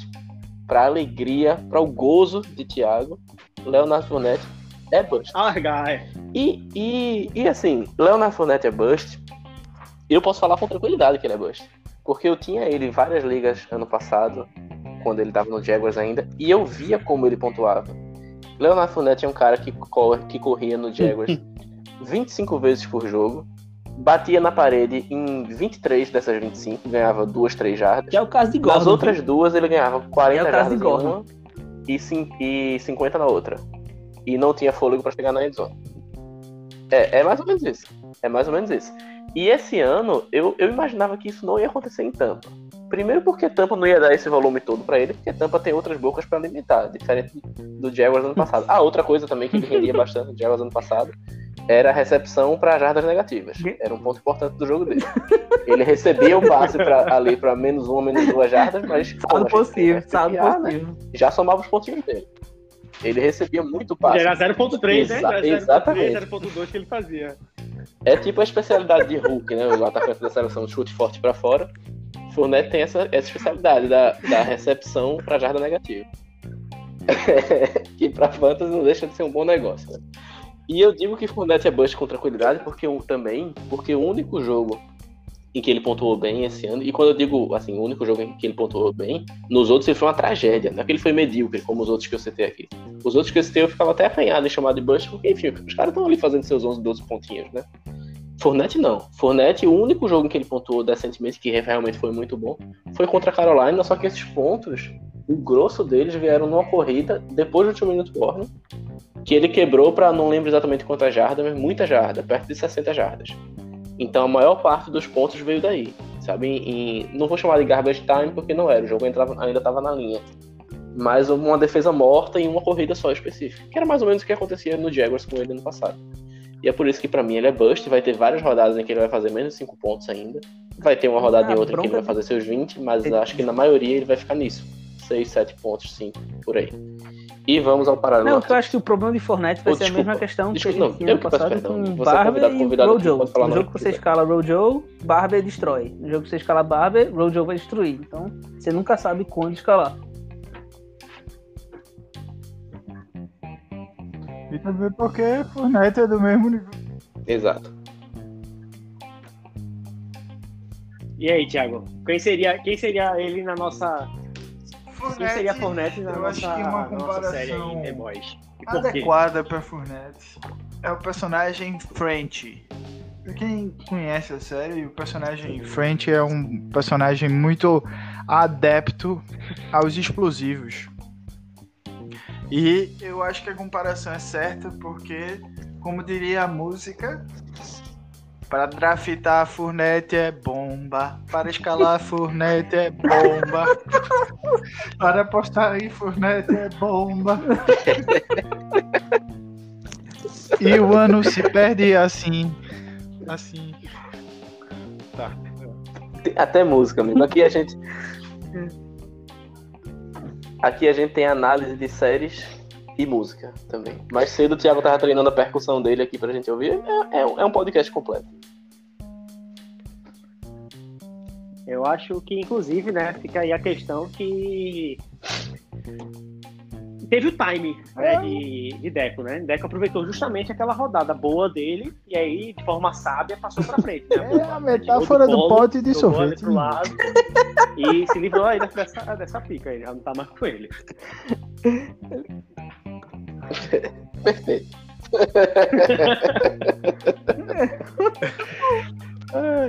E, e com isso, Chega Quem mais! quer foi a Leandro, né? A Leandro, vem ver aqui. chamou, chamou, a Leandro, chamou a Leandro pra tomar um açaí e não era bem açaí, né? E, e com isso a gente passa para as menções honrosas, né? São jogadores que não foram escolhidos nas duas primeiras rodadas, mas que também são dignos de nota. Vou ser bem breve nas duas menções honrosas para Thiago poder trazer o brilhantismo dele novamente na análise artística. Primeira menção honrosa, David Montgomery. Por quê? Porque ele é ruim. Só por isso. Não é, com ele não- a gente não precisa fazer nenhuma análise de contexto. Ah, porque tem um running back tal no time. Ah, porque o sistema. Ah, porque ele machucou. Ah, não, ele, é- Não. ele é limitado, Imagina- infelizmente. É, Imagina amigo Ordonho, se né, você que- deixou de pegar Sanders ou então trocou Carson. é um, é um, do- é um dos Ordonho Boys. Fica Literalmente, tanto, tanto E eu não entendo o hate de Thiago, né? É, é, é, é, um, é um pouco frustrante, eu imagino. Mas Montgomery é limitado, infelizmente, para o torcedor do Chicago Bears e para Ordonho, a realidade é essa. Pode ser que ele venha pontuar bem, running back 1 sempre tem chance de pontuar bem, né? Mas ele é um jogador fraquinho. Não vejo ele despontando tanto assim, não. O outro é o wide receiver, né? Que foi pego imediatamente antes de Stephon Diggs. Glauber foi lá e disse: É meu. Esse cara aqui. Esse é o ano dele. AJ Green. Né, o jogador do, do Cincinnati Bengals. Que também até aqui, é não por falta de target, não vem jogando bem. Parece que não é mais o mesmo. O que nos traz o gancho da. O pior é isso, exatamente. Não, o que nos é, traz o AJ gancho para já análise é artística sempre o nome, Thiago. A-Train. A-Train AJ é aquele cara que todo mundo. Porra, esse cara é muito foda, porra. Eu sempre quis ser esse cara quando crescer, exemplo pra juventude.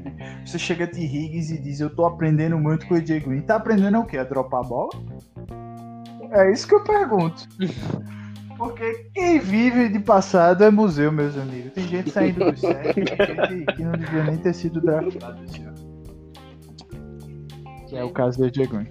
E fazendo paralelo, só fazendo, É confirmando esse paralelo, a gente tá vendo na série E quanto ele a David né? E, E o outro? cada vez mais tá roubando esses targets e assim, a partir do momento que Burrow perceber que de fato o que ele lança para AJ Green, ele não recebe, e o que ele lança para Higgins, Higgins tem feito o papel dele, então só vai se confirmar ainda mais essa substituição.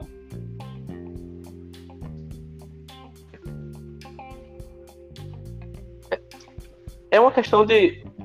É, eu acho que talvez até o fato de ter um, um quarterback novo aí seja até ruim, né, também pra AJ, porque acontece o seguinte, todo mundo sabe da qualidade questionável, né, de Dalton, mas, querendo ou não, já, era já conhecia, né, tinha confiança ali no, no, no wide receiver dele, né.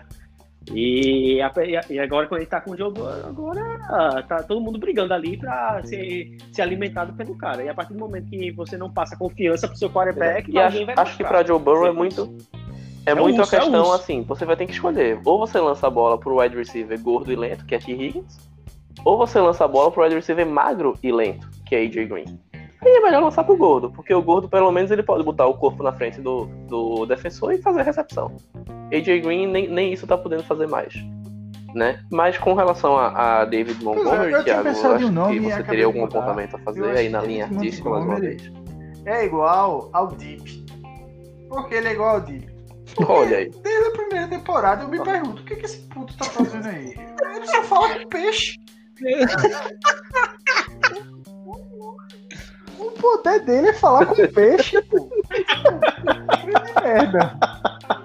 É bom pra quem é dono de aquário e quer organizar os peixes de uma forma legal, mas o super-herói do cara é falar com peixe. Eu imagino que Montgomery provavelmente tem um superpoder assim. É a única justificativa pra ele ter sido draftado. Mas E não serve pra nada. é feito golfinho, né? Sobe, faz uma gracinha e desce de novo. Pois é, Exatamente. O superpoder de Montgomery é, é ser tem tacleado um- pra perda na goal nessa né? temporada, É, pra quem não, não, deixa sabe, de ser um o- poder também. O Deep, ele é um cara que convence as pessoas a participar de um culto, tá ligado? Então deve ser isso que Montgomery faz pra que as pessoas draftem ele no Fantasy, tá ligado? O cara foi pego. Qual foi a pick mesmo, Felipe? Oitava, oitava pick. Oitava Foi na da terceira rodada, no com- terceira rodada. Segunda. Final, eu, me, Você no meinho Montgomery pro começo da terceira terceira. No, pronto, Porque no você quer terceira. perder e a gente sabe que perder é só com o Hugo Braz na Dynasty. Acho que se foi algum dos dois, foi algum dos dois, eles podem ter se confundido. Isso. Então, Não, acho que foi Rafael, salvo engano, né? parte pensou do foi Rafael que pegou ele. Talvez ele goste do personagem, Né? Mas é complicado.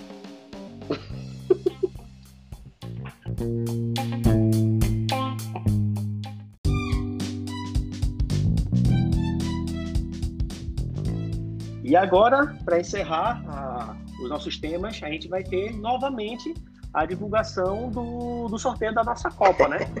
A, a Lap Cup, Lap Cooks Cup. E vai ter que puxar, né? Tem que puxar pro meu lado. E antes da gente fazer realmente divulgar o sorteio, eu acho que vale a pena a gente fazer uma dar uma pincelada nos resultados da primeira rodada de disputas, né? Aí teve, tivemos alguns jogos bem equilibrados, tivemos surpresas, né? É, é, acho que vale a gente dizer que teve zebra passando, gente que a gente não esperava que fosse passar e passou. E então vamos lá, né? Primeiro jogo, que tá aqui pelo menos assim, vamos, vamos seguir a ordem que aparece para mim, porque eu sou parcial mesmo.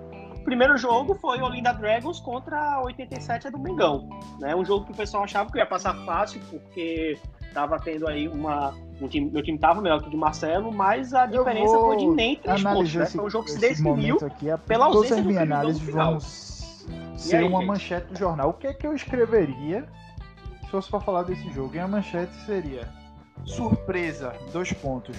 Perdedor perde mais uma vez.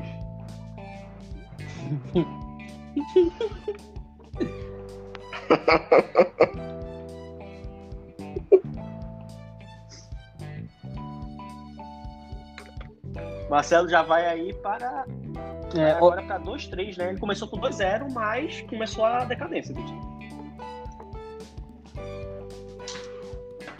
A gente segue aí pro próximo jogo e aí a gente vai ter, né, justamente um confronto, né, de do time de Thiago, que mudou de nome, inclusive Eu vou- agora é corpo fechado dentro da- FC. Dentro da proposta, dentro da é proposta de ser vale pena, né? lacônico, né, bastante Oportunidade breve, de casa. eu vou definir em três confronto. palavras. Passou por cima. Não teve graça.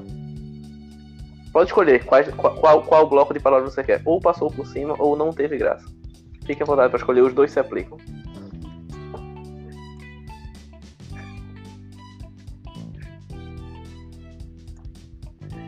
Seguido aí, a gente vai ter o, o jogo que aí eu apontaria como foi a surpresa, né? Apesar do time de Ordonho estar tá bem montado, todo mundo É, esperava assim, o time de Daniel Teve questão, toda a questão do Covid Thiago que chegou a impactou no jogo. como campeão da Copa. A lesão de Eckler aí, também, Otávio, mas eu acho que o destaque aí realmente foi Prescott, que fez a diferença. E calando os críticos, né? Tem que soltar um chupa! Olha a provocação aí ao vivo. Os haters vão. Opa! Agora, irão de favorito pra Copa. De favor.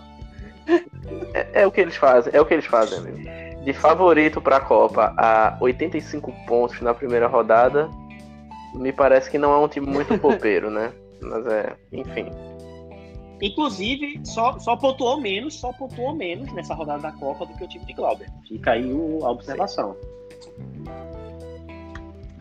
Próximo jogo que a gente teve a disputa né, de Deco contra, contra Hugo, né? E Deco passou. Eu acho que não tem surpresa no fato de Deco ter passado. Talvez a surpresa seja a margem da vitória, né? É, a gente esperava o time de Deco passando fácil por Hugo, que é um time que a gente sabe está sofrendo muito com lesão.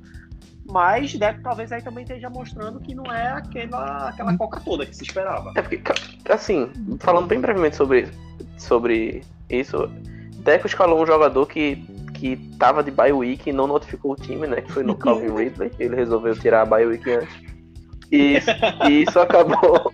isso acabou é, machucando um pouco o rendimento do time dele. Mas não é desculpa, né? Você drafta um jogador que, que é limitado como Calvin Ridley, você tem que estar também, preparado para A essas dupla de coisas. running back dele acho que, foi que bem é arriscada pra esse jogo, né? Porque foi Freeman e Gus Edwards. Então, era é difícil, é difícil. Você confiar que a dupla é Devonta Freeman. É porque os dois são waiver.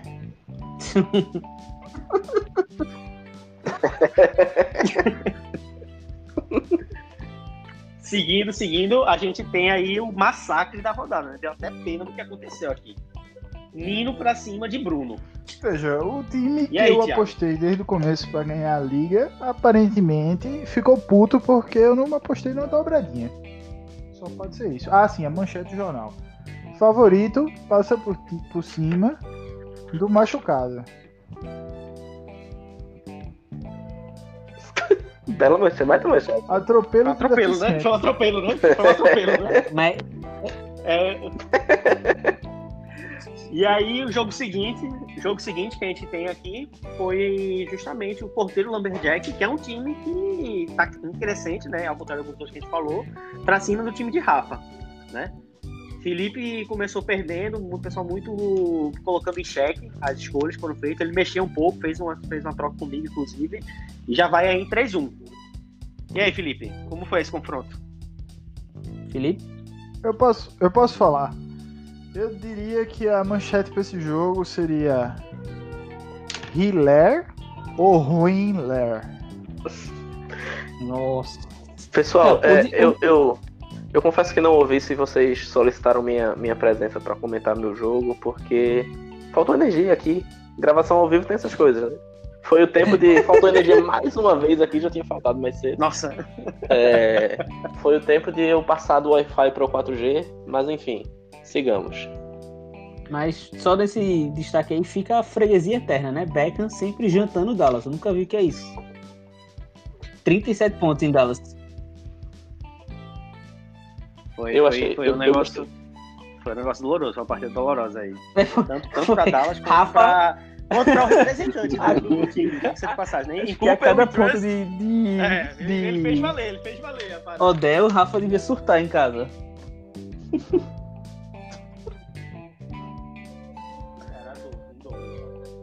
E aí a gente vai ter depois o jogo, que foi justamente o São Paulo Storm de Braz contra o Batidelmo de Breno.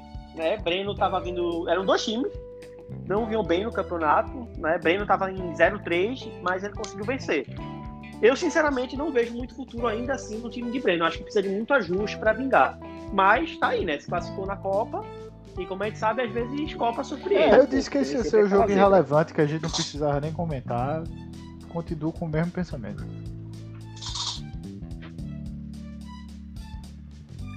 Eu só vou discordar de você porque, pra mim, o jogo irrelevante, que era a pelada da, da rodada da Copa, é justamente o último. Que era o jogo de Glauber contra a Leandro, né? A Leandro passou, né? é, venceu por 95 Placar a de, 78. de Jaguars e Titans, a né? comentar aí, Felipe, sobre essa Pré-Derrick pelada? Henry, porque depois que Derrick Henry chegou é só atropelo. Mas antes de Derrick Henry, vocês devem lembrar aquele clássico Titans e Jaguars do Thursday Night Football, sempre tinha, que era um 9 a 6 para um, 6 a 3 para o outro. Então eu acho que é um jogo que, que representa bem o que foi essa partida da nossa Copa, né? Lamentável que a gente tenha partidas assim, né? Mas gente pontuando abaixo de 80. Eu fico até meio triste, me faz até questionar por que eu tô fazendo esse podcast aqui. Mas não é um momento pra crise existencial, é um momento pra. Enfim, eu tô, tô um pouco abalado, podem seguir. Sabe do que eu chamo essa, esse confronto? E aí, Feijoada. por favor, por favor. Um pegou o feijão que pegou de, ganhou de Ordonho, o outro pegou o feijão que ganhou de Deco.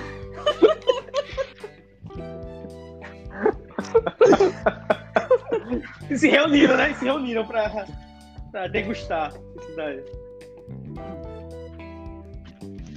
É, e aí, então, né, a gente, esse- esses comentários breves sobre, sobre os confrontos. Eu já joguei no grupo, né? Acho que vocês já devem ter visto. Quem foi eliminado já sabe quem vai enfrentar. Inclusive, nessa mesa aqui de, de- de conversa, Thiago é o único que não tá na próxima Isso fase da Copa pra. né? Meus pêsames aí ao, ao amigo. Mas a gente, ainda assim a gente vai, a gente vai dar, a gente vai dar É a representatividade dos derrotados. Você vai poder comentar ainda, você pode seguir aqui com a gente, tá? Imparcialidade. É porque eu preferi focar no meu trabalho do, no Lapcast e ser imparcial. É muito mais importante do que ganhar a Copa. Bastante justo, com certeza.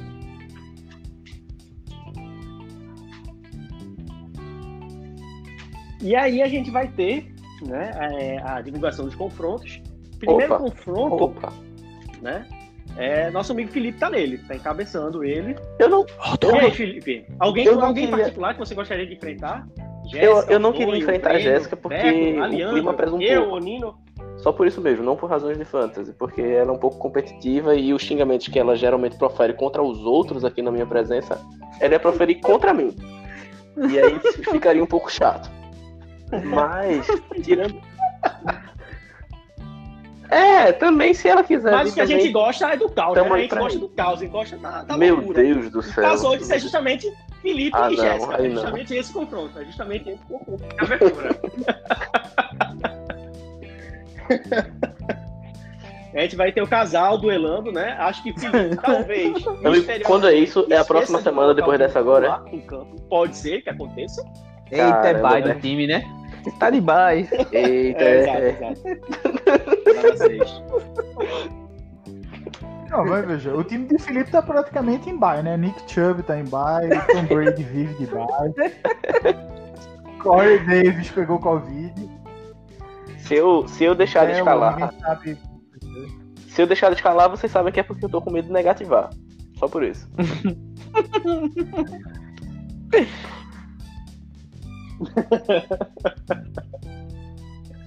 Mas aí, pra apontar o Jéssica. favorito pra essa rodada, o que vocês acham aí? Eu Felipe, acho que é, Jéssica. Jéssica também. Felipe agora com as lesões tá bem complicado. Infelizmente Jéssica, infelizmente, Mixon resolveu jogar. Eu ainda, ainda cheguei a falar com ela durante a semana pra ver se ela já tinha desistido de Mixon. E mais uma semana, Também, quem sabe ela também. não tinha desistido. Tentei, tentei também, tentei também.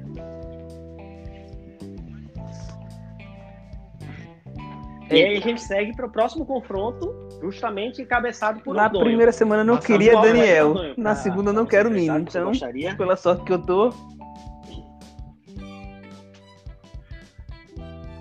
Opa! pronto.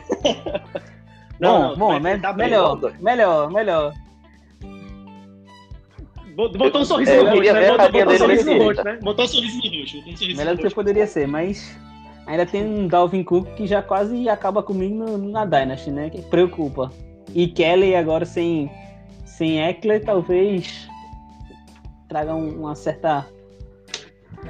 Vamos ver, vamos ver. Seu time tá pronto o time pra dele isso. agora.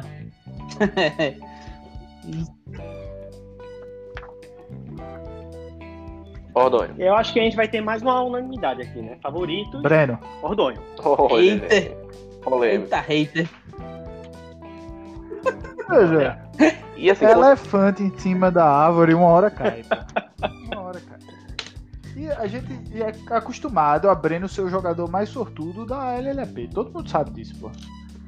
Breno no primeiro ano foi pra final pegando não sei quem na terceira rodada. Segunda, pr- primeira rodada pegou Gronkowski e, e coisas assim. provavelmente James White. Veja, Mas eu tô tranquilo que eu aca- eu acabei. É na semana 6, né? Eu acabei de ver. Dalvin Cook, Dalvin Cook joga É, contra Atlanta e Kelly joga contra Jets. Duas defesas ótimas. Tô tranquilo agora.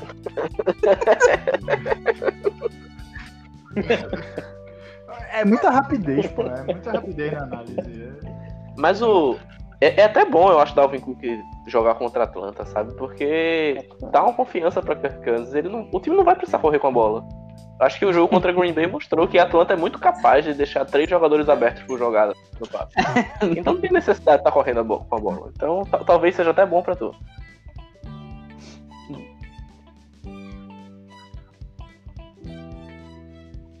Seguindo em frente, terceiro confronto, vamos ter aí o Deck contra a Yanga.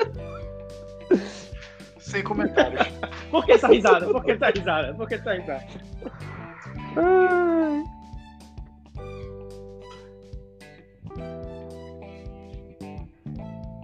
Eu acho que aí também a gente tá só cravando unanimidade. Né? Inclu- Inclusive o próximo vai ser também unânime. Mas enfim, favorito, quer dizer. Tem o Thiago E que Thiago- foi diferentão, né? Quis, pa- quis bancar Breno como aposta né? no, no confronto passado. Mas enfim, acho que nesse. É, eu acho que Deco é favorito ainda que Calvin Ridley é- resolva é tirar outra Deco, né? bye. Favorito. Mesmo assim, Deco segue favorito. Deco. Deco. É, também. É. O que nos leva ao último confronto. Daqui aí foi justamente para mostrar o quão imparcial é meu sorteio, né? Eu fui criticado por ter enfrentado Marcelo Olha na o tamanho primeira da rodada. Eu vou, E agora eu me classifiquei, eu mas vou vou pegar olhar o de Nino. Deu ruim. viu? E digo mais, vou pegar Nino. Então, eu vou pegar Nino e vou jogar sem o Waller e Foi sem o É. Não, que- perdão. Eu diria que o Waller tá sempre de bye, né? Mas. Faz sentido. Thiago Agora Nino vai estar com bye do, de quem? do Aaron Rodgers, né? Não, o Rogers é agora. Do... Camara. Ele vai, tá, vai ter Camara de bye, então é uma boa pra tu. Não, Nino vem completo, pô. Quer dizer, é, Nino vem completo. Vem completo. É muito óbvio que o sorteio foi manipulado. O calendário foi manipulado, né? Em paralelo ao sorteio. Foi uma grande manipulação. Mas assim, eu acho que independente de qualquer coisa, Nino é favorito. E, e eu cravei isso desde o começo aqui, desde o primeiro Lapcast. Botando o Nino no pote 4, né? Porque eu organizei meus potes de, de baixo pra cima. Pote 1 os, os piores, depois 2, depois 3, depois o 4, que é o pote dos melhores times. Botei Nino lá Óbvio, e né? tá se Óbvio. provando, né? E, e é favorito pra esse confronto na Copa. Mas o- Pois é, no meu caso eu botei um time em cada pote. Cada pote é dividido assim, cada pote tem um favorito ao título. O pote, no meu do pote 4 era Daniel, do pote 1 era Nino, do pote 2 e 3 eu não lembro, porque a gente não lembra dessas coisas. Mas foi a metodologia utilizada. Mas, assim, o time de Nino é aquele time que tinha quatro, cinco peças certeiras e quatro, cinco apostas e todas as apostas vingaram sem nenhum defeito, assim, é impressionante. Hunt virou um com o Chubb machucado. Fuller, quem diria, estaria na semana 5 ainda sem ter uma lesão. É, McKinnon virou um por causa da lesão de Coleman e Mostardinha. Então, impressionante como tudo deu certo. É, Nino podia ser. Rodgers voltou a jogar É. feito Aaron Rodgers. É verdade. Nino podia ser garoto propaganda do Bulldog.net, né? Muitas apostas certas. Acho Exatamente. que, que seria um bom fit.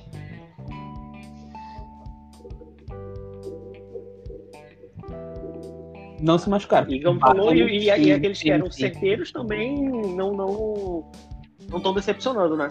Não dece exatamente, exatamente. né? É, exato. Camaro jogando muito, Kelsey jogando também, entregando o que se espera dele.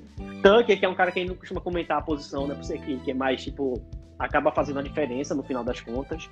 Não é uma defesa segura. Então, é um time que aí é um time a ser batido, né? É o cara que Eu vou cravar agora. Ficar de olho aí, É precisa de um dia de sorte. campeão ganhar. da Copa. É, Deco. Foi bom enquanto durou, Deco. Eu posso mudar, me... eu posso mudar Opa, a minha análise que Deco tá, então, né?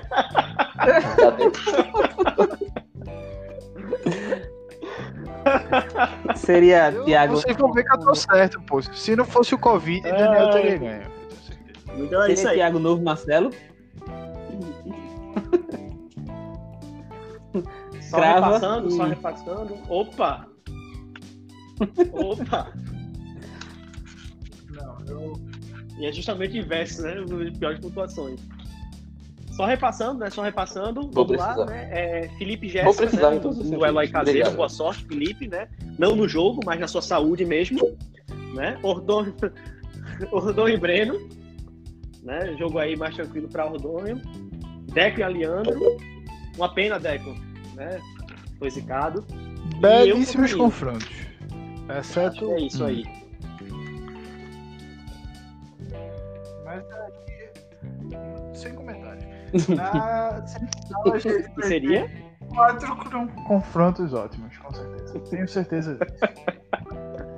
E daqui pra lá eu espero que Sacon continue no IR de Glauber.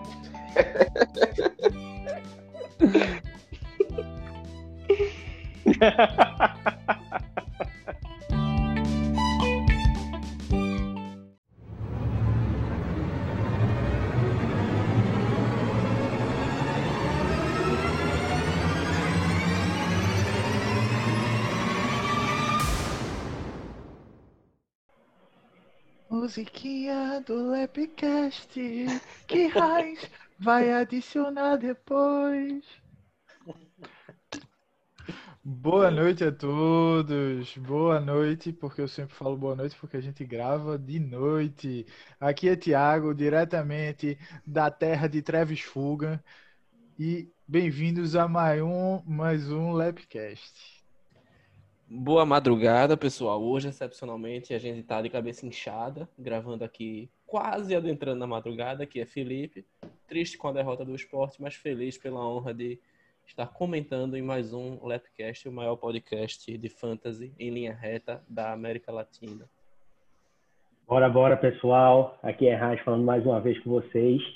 E eu recomendo todo mundo já ligar para o seu fisioterapeuta, porque o convidado de hoje traz uma zica de lesão que não é fácil, não. Boa noite, galera. Quem tá falando aqui é o Zicador, Hugo, ele mesmo. Já adianto que se alguém aí tem um time do coração preferido e quiser que eu drope alguém, aceito propostas. Sou fácil, sou muito fácil. E nessa derrota do Leão, eu queria dizer que Thiago elogiou Juba no grupo hoje. Hoje, Thiago elogiou Juba, então, assim, tudo certo, nada errado. Será que é o fim da era hater de Thiago? Fica aí o questionamento. Isso Não, aí é muito demais. mais. Aí Isso é demais, aí é news. debateremos hoje.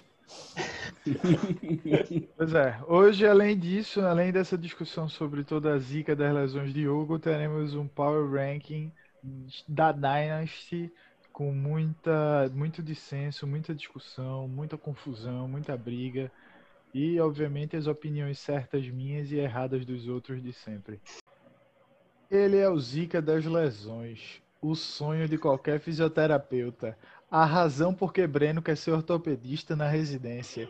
Estamos hoje especialmente com o Hugo, que vai falar de toda a sua má sorte, de todas as suas lesões na Dynasty, na LLAP, na verdade em qualquer liga de fantasy que ele joga. Boa noite, Hugo. Seja bem-vindo ao Livecast. Boa noite, Thiago. Boa noite, pessoal. Agradeço desde já a força que vocês estão me dando. É muito importante isso para mim. Esse ano está sendo realmente, acho que mais difícil que os outros anos, porque assim, Não Eu que já o plano tenho já ano- não tinha lesão, né, Hugo? Tu, tipo, tem um cara que Exato. vem trazendo lesão ano após ano, Não. a gente vê que é algo que, que acompanha seu trabalho de manager é conviver com o DM, né? Dalvin Cook é um cara que ele agradece até hoje eu ter trocado ele, porque Dalvin Cook eu peguei no ano de Hulk dele lesionou. Acho que no outro ano ainda peguei novamente, ele É. lesionou. Aí eu larguei. Inclusive, Aí o cara ficou Trocasse bom. comigo, trocasse comigo, inclusive, no segundo Troquei ano. contigo. E aí ele, aí ele se Porra, recuperou. a- teve, teve um ano aí que eu tava favoritaço, velho. Eu tava, sei lá, 3-0, eu acho, na LAP. Aquele ano que eu peguei Sacon. Aí a gente fez uma troca grande. Aí Sacon se transformou em, acho que, Cooper Cup, Dalvin Cook. E eu peguei Coleman, que Freeman tava machucado. Aí Cook se machucou, eu tinha Sanders no time, Sanders se machucou. Aí Cook se machucou também, fudeu meu time. Inclusive, é Assim uma, é uma constante no teu time, né? Normalmente, tu começa bem. Esse, esse tu começasse, eu acho que 2-0, né? Salvo engano, 2-0. não, não sei. E, inclusive, quando se teve a... a... A gente falando aqui, obviamente, da, da LLP, né? Não, não da Dynasty, né? Porque teu time já começou fadado na... na da Dynasty já tá lá brigando pela... Ali eu tenho duas rabeta, vitórias né? que. Não Mas- existe aquelas duas vitórias. Mas né? na, na LLAP, a gente, a gente não, que não fazia parte ainda, né? Mas os meninos comentaram que teu time era um dos melhores, né? Tu foi eleito aí no, naquele, no topo para fazer um, um- um dos melhores campeonatos. Mas aí começaram as lesões, né? A Hugo passou aqui pra gente uma lista das lesões dele, eu contei aqui. Obviamente, né, não, não na mesma liga, né? Entre Dynasty, LLAP e uma outra liga que joga parte, eu, Hugo e Deco, são 16 lesões. 16 lesões. É um negócio que, que é assustador. A gente tem nomes aí, né? Tem uns que já começaram meio machucados, mas assim, a gente tem esse pessoal aí que tá machucado. A gente tem Coleman, é, Yoko, é, Alshon Jeffrey, Cohen, Michael Thomas, Mostert, Julio Jones, Lindsay, Adams, Ken Newton. É, que não, não foi, foi uma lesão, né? Não é uma lesão, né? Foi, Não, foi o Covid. só um Foi o resfriadinho, né? O time de Hugo não, não, não podia passar ileso do Covid, né? Na edição da Covid. Você achar que o time de Hugo ia passar ileso da Covid é brincadeira, né? Foi, foi, foi, um- foi a cota, né? Aí tem Hughes, tem, tem Conner, mas aí é pedir pra ter lesão, né? Isso aí. Mas não precisava ser no primeiro snap, do primeiro quarto, do primeiro jogo, né? Meu amigo, você Quando tinha, podia durar um pouquinho, né? Você tinha deck. é? Eu tinha deck, velho. Acabou com o cara. Exatamente. Eu tinha McCaffrey tem também. Não, o engraçado, o engraçado é que o Hugo, quando ele pegou o deck, foi, ele pegou isso naquela outra liga que tá à parte, né? E eu lembro bem, porque ele tava muito na dúvida se ele ia de deck ou se ele ia de Russell Wilson. Ele foi em qual, vai em qual, vai em qual, não sei. Aí, eu vou jogar na moeda. Ele jogou, fez um cara coroa, meu deck e deck tá aí machucado. Brincando com a saúde das pessoas, né? Brincando com a vida. Desde já eu peço desculpa aí a Rafael, que é torcedor do Calves, acho que o Ordônio também, né? Ordônio também. Então desculpa aí, galera. A galera do Green Bay, eu não tenho ninguém de Green Bay no meu time, então o Green Bay tá salvo. Ah, dá pra McCaffrey tá. Eita, é, tem o Adams. É, exato. Então, fudeu. Escapou, tá explicado já, Adams. Assim, a lápide desse ano, como o Heinz falou, meu draft foi legal, velho. Eu gostei do draft, assim, peguei uma galerinha boa, de porra, o time vai bem. Eu consegui ter meu time saudável a primeira rodada, né? Ganhei. Aí na segunda rodada, foi aquela rodada que praticamente todo mundo se machucou na liga. Aí eu perdi minhas. Eu perdi Julio Jones, perdi Adams. Mas ainda assim tu ganhou, né, a partida, né? Ainda assim tu ganhou, acho que foi contra. Breno. Isso, exato. Aí fui pra terceira rodada sem Julio Jones, sem Adams e sem Monster. Aí foi aquela rodada que eu consegui achar a Buckhead e quase ganhei de Bruno. Mas aí de lá pra cá não dá, velho. Porque Lindsay não volta nunca. Quando o Lindsay volta, tem o Covid, o Covid. E fiquei nessa. Aí tô 3-2, 2-3, né? É, Dois, três, dois, três. 2-3 na lápis, exato.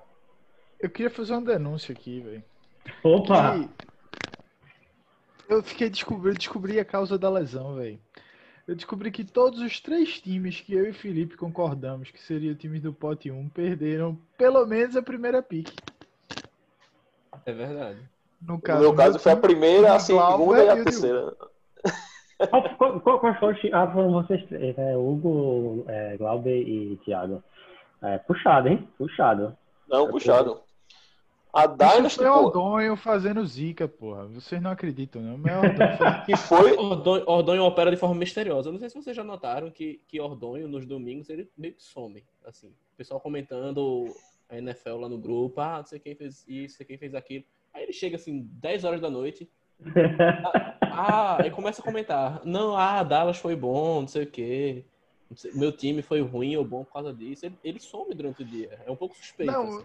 semana passada o Ordonho falou, draftei Matheson, mas até agora, ele focou no agora, o que não se machucou. Foi- Caralho, ele falou isso, que ele falou que inclusive pegou pensando na lesão do cara, mas que não tinha tido ainda. Porra, verdade, Teve verdade. Eu, eu, olha, eu achava, eu tava naquele, naquele lado da galera que achava que tudo era hater de Thiago, né? Que Thiago tava, tinha uma campanha contra o Ordonho, mas as coisas começam a se encaixar, começam a fazer sentido. Entendeu? Não, o Thiago não é hater de tudo, não. O Thiago é hater de quase tudo. Tem algumas Quase coisas que ele tudo. tem razão. É. Não, não é, não é porque ele odeia tudo que ele tá sempre errado, né? Algumas Exato. coisas são pra ser odiadas mesmo. Não tô dizendo aqui que Ordonho merece ser odiado de forma alguma, enquanto pessoa física, pessoa humana, mas enquanto jogador de fantasy, talvez. Hugo, e aproveitando aí, né? Tipo, isso aí a gente tá falando de como vem prejudicando na, na liga da gente do, do redraft, né? Que é a, a LFP. E aí, tipo, essas são lesões que aí já era.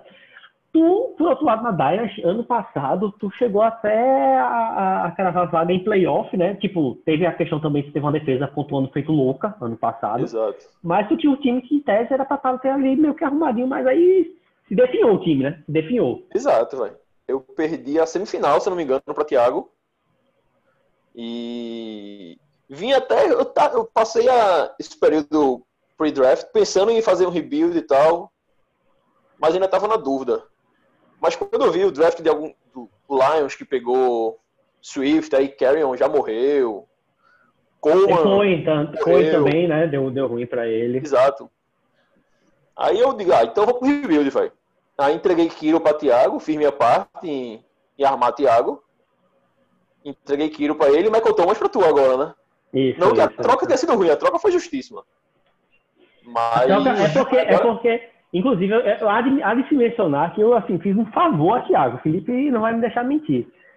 Como o Thiago teve a sorte da- do nosso último podcast ter ficado longo demais, eu ia botar uma cena pós-créditos, né? Pós- Pós-podcast. em que o Thiago solta, solta toda a sua revolta por ter. Nada, nada impede, nada impede que ela seja adicionada hoje também. Exato, é um chat um pouquinho mais, vai ser mais pocket a versão e pode trabalhar isso daí. Mas Thiago ele pega solta justo. sua revolta, solta um puta que pariu, né? Revoltado por ter com ele. O Não, inclusive- é Deep Fake. Inclusive, naquele dia ali, quando tu anunciasse a troca, eu recebi mensagem no WhatsApp menos de dois minutos depois. Aí eu mandei pra Luiz ainda, ei, Raiz, acabou o podcast? Ele, não, estamos gravando. Meu irmão, o Thiago já mandou mensagem pra mim aqui, revoltado, porque eu tinha trocado. Ele é muito tarefas, ele é muito. Ao vivaço, ao vivaço.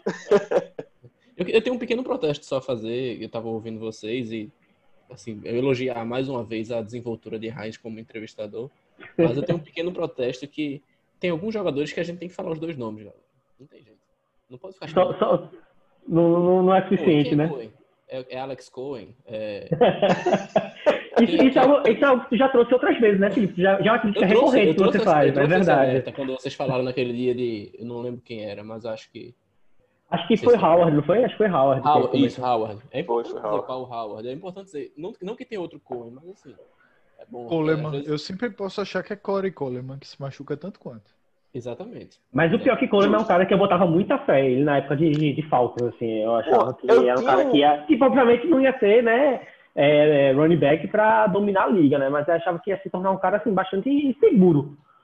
Exato. E, a, minha, a minha e aposta quando, e nele quando foi essa. foi, porque- e, e tu pegasse ele justamente no ano que ele chegou em São Francisco para ser o running back 1, né? E aí se machucou. E perdeu a, Exatamente. a- a temporada ali. Porque eu tinha apostado nele que ele ia sair do. Porque na verdade acho que eu peguei ele no último ano dele no Falcons.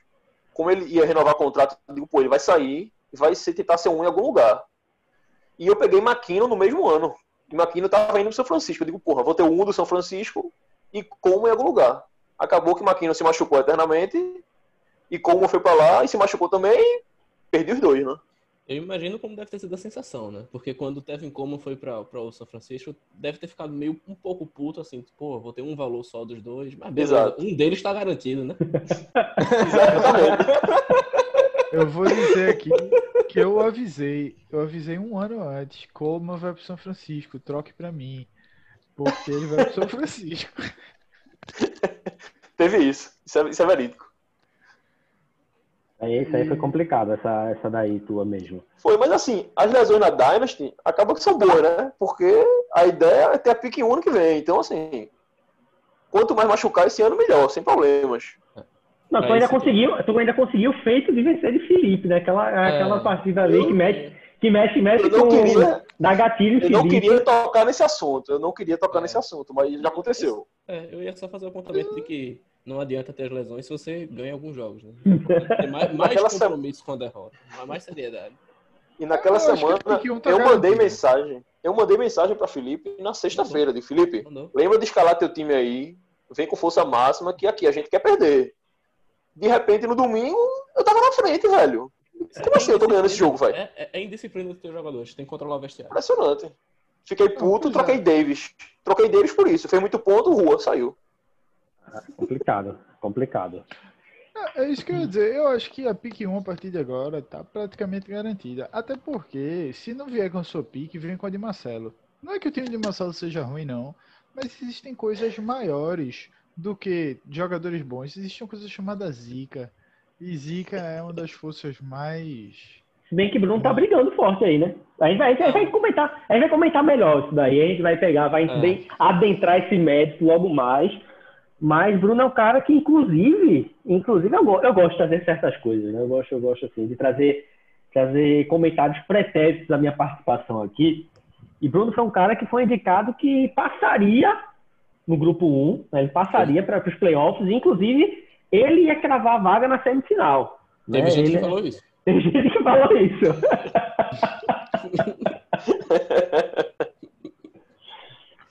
Disseram isso por aí.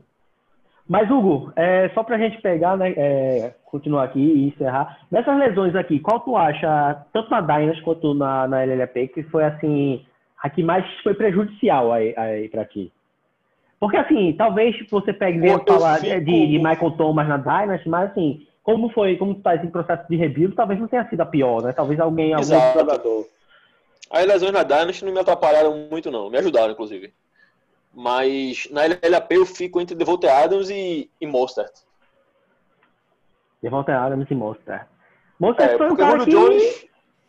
É Julio um cara Jones que ele tá, tá, tá né? ele já voltou, né? Voltou essa semana, inclusive, a jogar, né? Exato, voltou, voltou bem, inclusive. Jogou, jogou direitinho. Mas eu perdi ele por dois ou três jogos, eu acho, né? Ele saiu no, ele saiu no meio da rodada 2, se eu não me engano. Então eu perdi ele por dois jogos. Foram dois jogos que com ele ele ia pontuar bastante. Eu tentei Jones contigo, tem- né? Inclusive, eu tentei buscar Mozart aqui. né? Foi, foi. Tu Foi veio, eu justamente, quando, foi, foi justamente quando eu fiz a troca com o Felipe. Eu tava com- com- conversando contigo para passar Davis, né? Que eu tinha pego na, no waiver. E aí Felipe apareceu com aquela proposta para pegar para pegar ele, passando Big Ben e Waller. Exato. Exato. Mas agora a gente tá confiante. A equipe de departamento médico tá trabalhando, o Moça está voltando, o Adams está voltando, o time agora vai engrenar. Agora segura o Midnight Man. Mas Segura, depois de aí? tanto tempo. Depois de tanto tempo assim com lesão, a pessoa tende a construir um- uma visão de que jogador é mais lesionado que o outro, qual jogador tende mais a ter problemas de lesão. Quais são as dicas que tu daria para evitar que outros managers caem no mesmo buraco que tu? Cara, é só ter mais sorte, velho. Não tem muito o que fazer, não. É só rezar pra sorte, cara. É impressionante isso, velho. Mas assim, tem a questão de agravamento Por exemplo, risco, esse né, ano- Deve ter um cara que tu pega que tu sabe que tem uma tendência a, a se lesionar. É isso que eu ia Porque falar. assim, ó, Esse beleza, ano, Adams a gente sabe que, tipo, não é questão de perder temporada, mas Adams, ano passado já vinha, final de temporada, ele teve uns problemas de lesão. Julio Jones tem. também, Uhum. volta e meia, ele perde, perde alguns jogos, né? Conner, não preciso nem falar. Mas, assim, não, não, mas que garanta alguma coisa, né? Não, não que garanta alguma coisa, né? Obviamente. Isso. E tanto que na, na LLAP, na, na LAP, eu evitei pegar caras que tinham lesões mais sérias na vida. Eu não tinha nenhum de lesão séria, assim. Tinha uns caras, tipo Adam, que se machucou uma vez, Julio Jones que tem um hamstring de vez em quando. Mas ninguém muito sério. Na acho outra, bonito, naquela que joga... Oi? Não, não eu ia fazer um apontamento aqui, mas pode, pode concluir o raciocínio que depois eu faço. E naquela outra liga lá que a gente joga, aquela foi foda. Aquela eu perdi Deck, McCaffrey, Conner, Godwin, Lindsay. Pô, perdi todo mundo naquela liga, velho. E assim, os caras que, por exemplo, o Deck, pô, é só, é só o azar de Hugo, velho. McCaffrey se machucou fazendo o TD, porra, na moral. McCaffrey fez o TD e se machucou, velho. Num jogo Sozinho, porra. Num jogo perdido. Ah, Não precisava fazer aquele touchdown. Ali é, é só por causa de mim, velho. Ali não tem dúvida nenhuma que é só por causa de mim, velho. Mas eu acho bonito, assim, o, o- a preocupação, né? De tu tá draftando jogadores diferentes, jogadores que não necessariamente têm um histórico de lesões graves, pra deixar essa galera que tem o histórico da lesão em paz um pouco, né? Poder ter uma temporada sólida. Imagina se fosse ficar draftando, sei lá, John Ross, fosse draftar. É... Os caras que não conseguem pisar em campo na liga e acabar com a carreira deles de vez, né? Eu acho, acho bacana, assim. A, Exato, foi o que eu até falei ontem, comentei ontem, né? A gente tava comentando a waiver. Eu disse que não ia atrás de Frank Gore por isso, velho. Se eu pego o Gore idoso. com 60 anos e se machuca, acaba a carreira do cara, grupo velho. de risco, é grupo de risco, não pode. Não dá, não podem. E é isso Imagina, ima- ima- imagina, imagina. im- Ô, Hugo, vamos aqui puxar. Tu chegasse a ter Alex Smith, velho, no time algum, algum ano de. Aí, brincadeira pesada. Então, baixando o nível aqui. A galera tá sem limite aqui, É, né? tá. vamos, vamos maneirar. Não, eu, eu acredito que não. Essa aí eu escapei. Essa aí não foi culpa minha, não. Essa não foi culpa minha, não, velho. Daqui a pouco Mas vamos aí, perguntar já- se o cara draftou, draftou o Aaron Hernandes. Vamos manter o, aqui no podcast. Não, é isso que eu ia falar. Inclusive, Hugo e Breno agradece a isso todos os dias, né?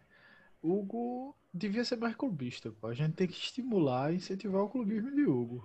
Mas hoje em dia, eu, eu queria ver ele pegando o jogador dos Petros antes. Agora o Petros não ganha, vai ganhar mais porra nenhuma, não. Vai passar um tempo aí, graças a Deus. Respeita, parando- respeita, parando que de o time é incomodar. forte, hein? Eu discordo. Kenilton tá aí, viu? Felipe tá aí de, prova que Kenilton tá aí e vamos levar esse anel de novo. Menos também, menos. Esse ano, o campeão vai ser o Tennessee Titans. É muito óbvio pra mim. A não ser que o Hugo pegue Tannehill em alguma liga. Não, não, que eu não vou deixar, não. Isso aí tá. tá o menino tá lá, tá bem. É, Thiago, Thiago me ele, tá ofereceu, brigando, inclusive. ele tá brigando pela vaga titular, na verdade, né? O Tannehill tá brigando pra ser titular na LLAP, né? O posto ainda é de Big Ben. Mas quem sabe, quem sabe. Thiago me ofereceu ele na Dynasty. Vou deixar claro aqui que Cuidado, porque se, se tu pegar, é capaz do cara ser pego dirigindo bebo e, e- e acima do limite de velocidade. Veja, essa é a eu, não prova. me responsa- Fala, eu não me responsabilizo por ex-atletas que se misturam com novos coleguinhas de vestiário e saem por aí fazendo trela. Sob seu comando, não, não aprontava dessa, né? Pois é, era disciplina, era só lesão e mau desempenho. É só isso. Não tinha dirigir bêbado. Tudo que fazia parte do esporte. Fora do esporte não tinha problema.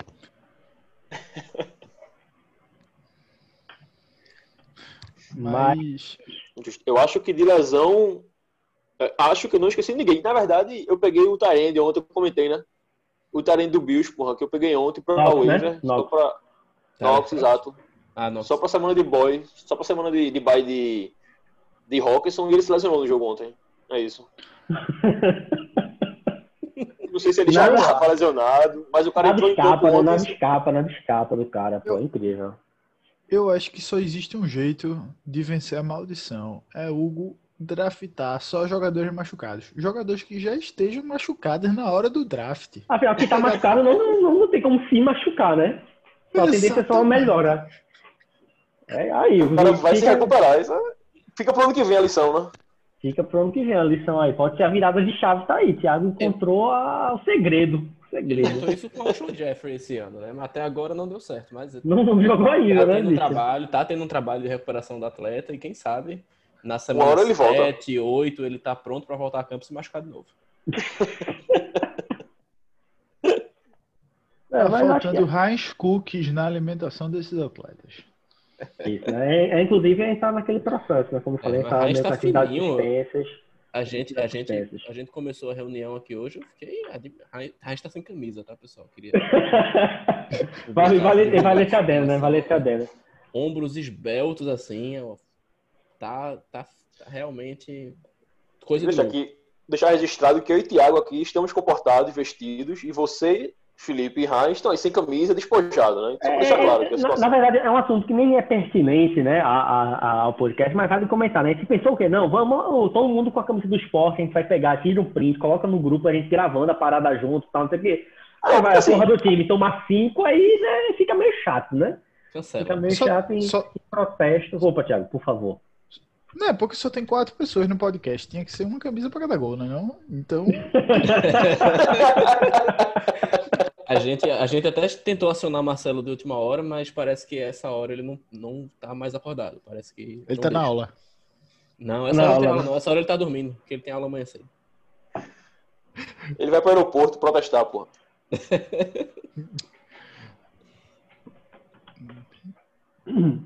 Mas acho que basicamente é isso, né? Um passando uma, uma apanhada aí geral. Né? É, é difícil parar para comentar cada lesão, né? Afinal, aí seria outro podcast de uma hora e quarenta. Feito já foi o último, não é, não é a ideia, né? Mas um apanhado geral, basicamente é isso. É, tal como das outras vezes, nosso convidado vai continuar aqui para a gente puxar o próximo bloco, fazer o gancho.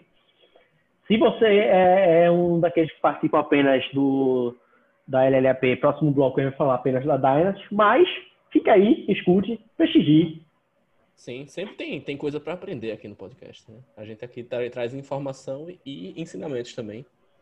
E não necessariamente ensinamentos proveitosos, mas, mas ensinamentos. Mas ensinamentos, né? O importante, né? A tentativa, né? Tentativa e erro, né? É, fica, fica aí. Pois é, Glauber, tu participa da Dynasty também, então escuta.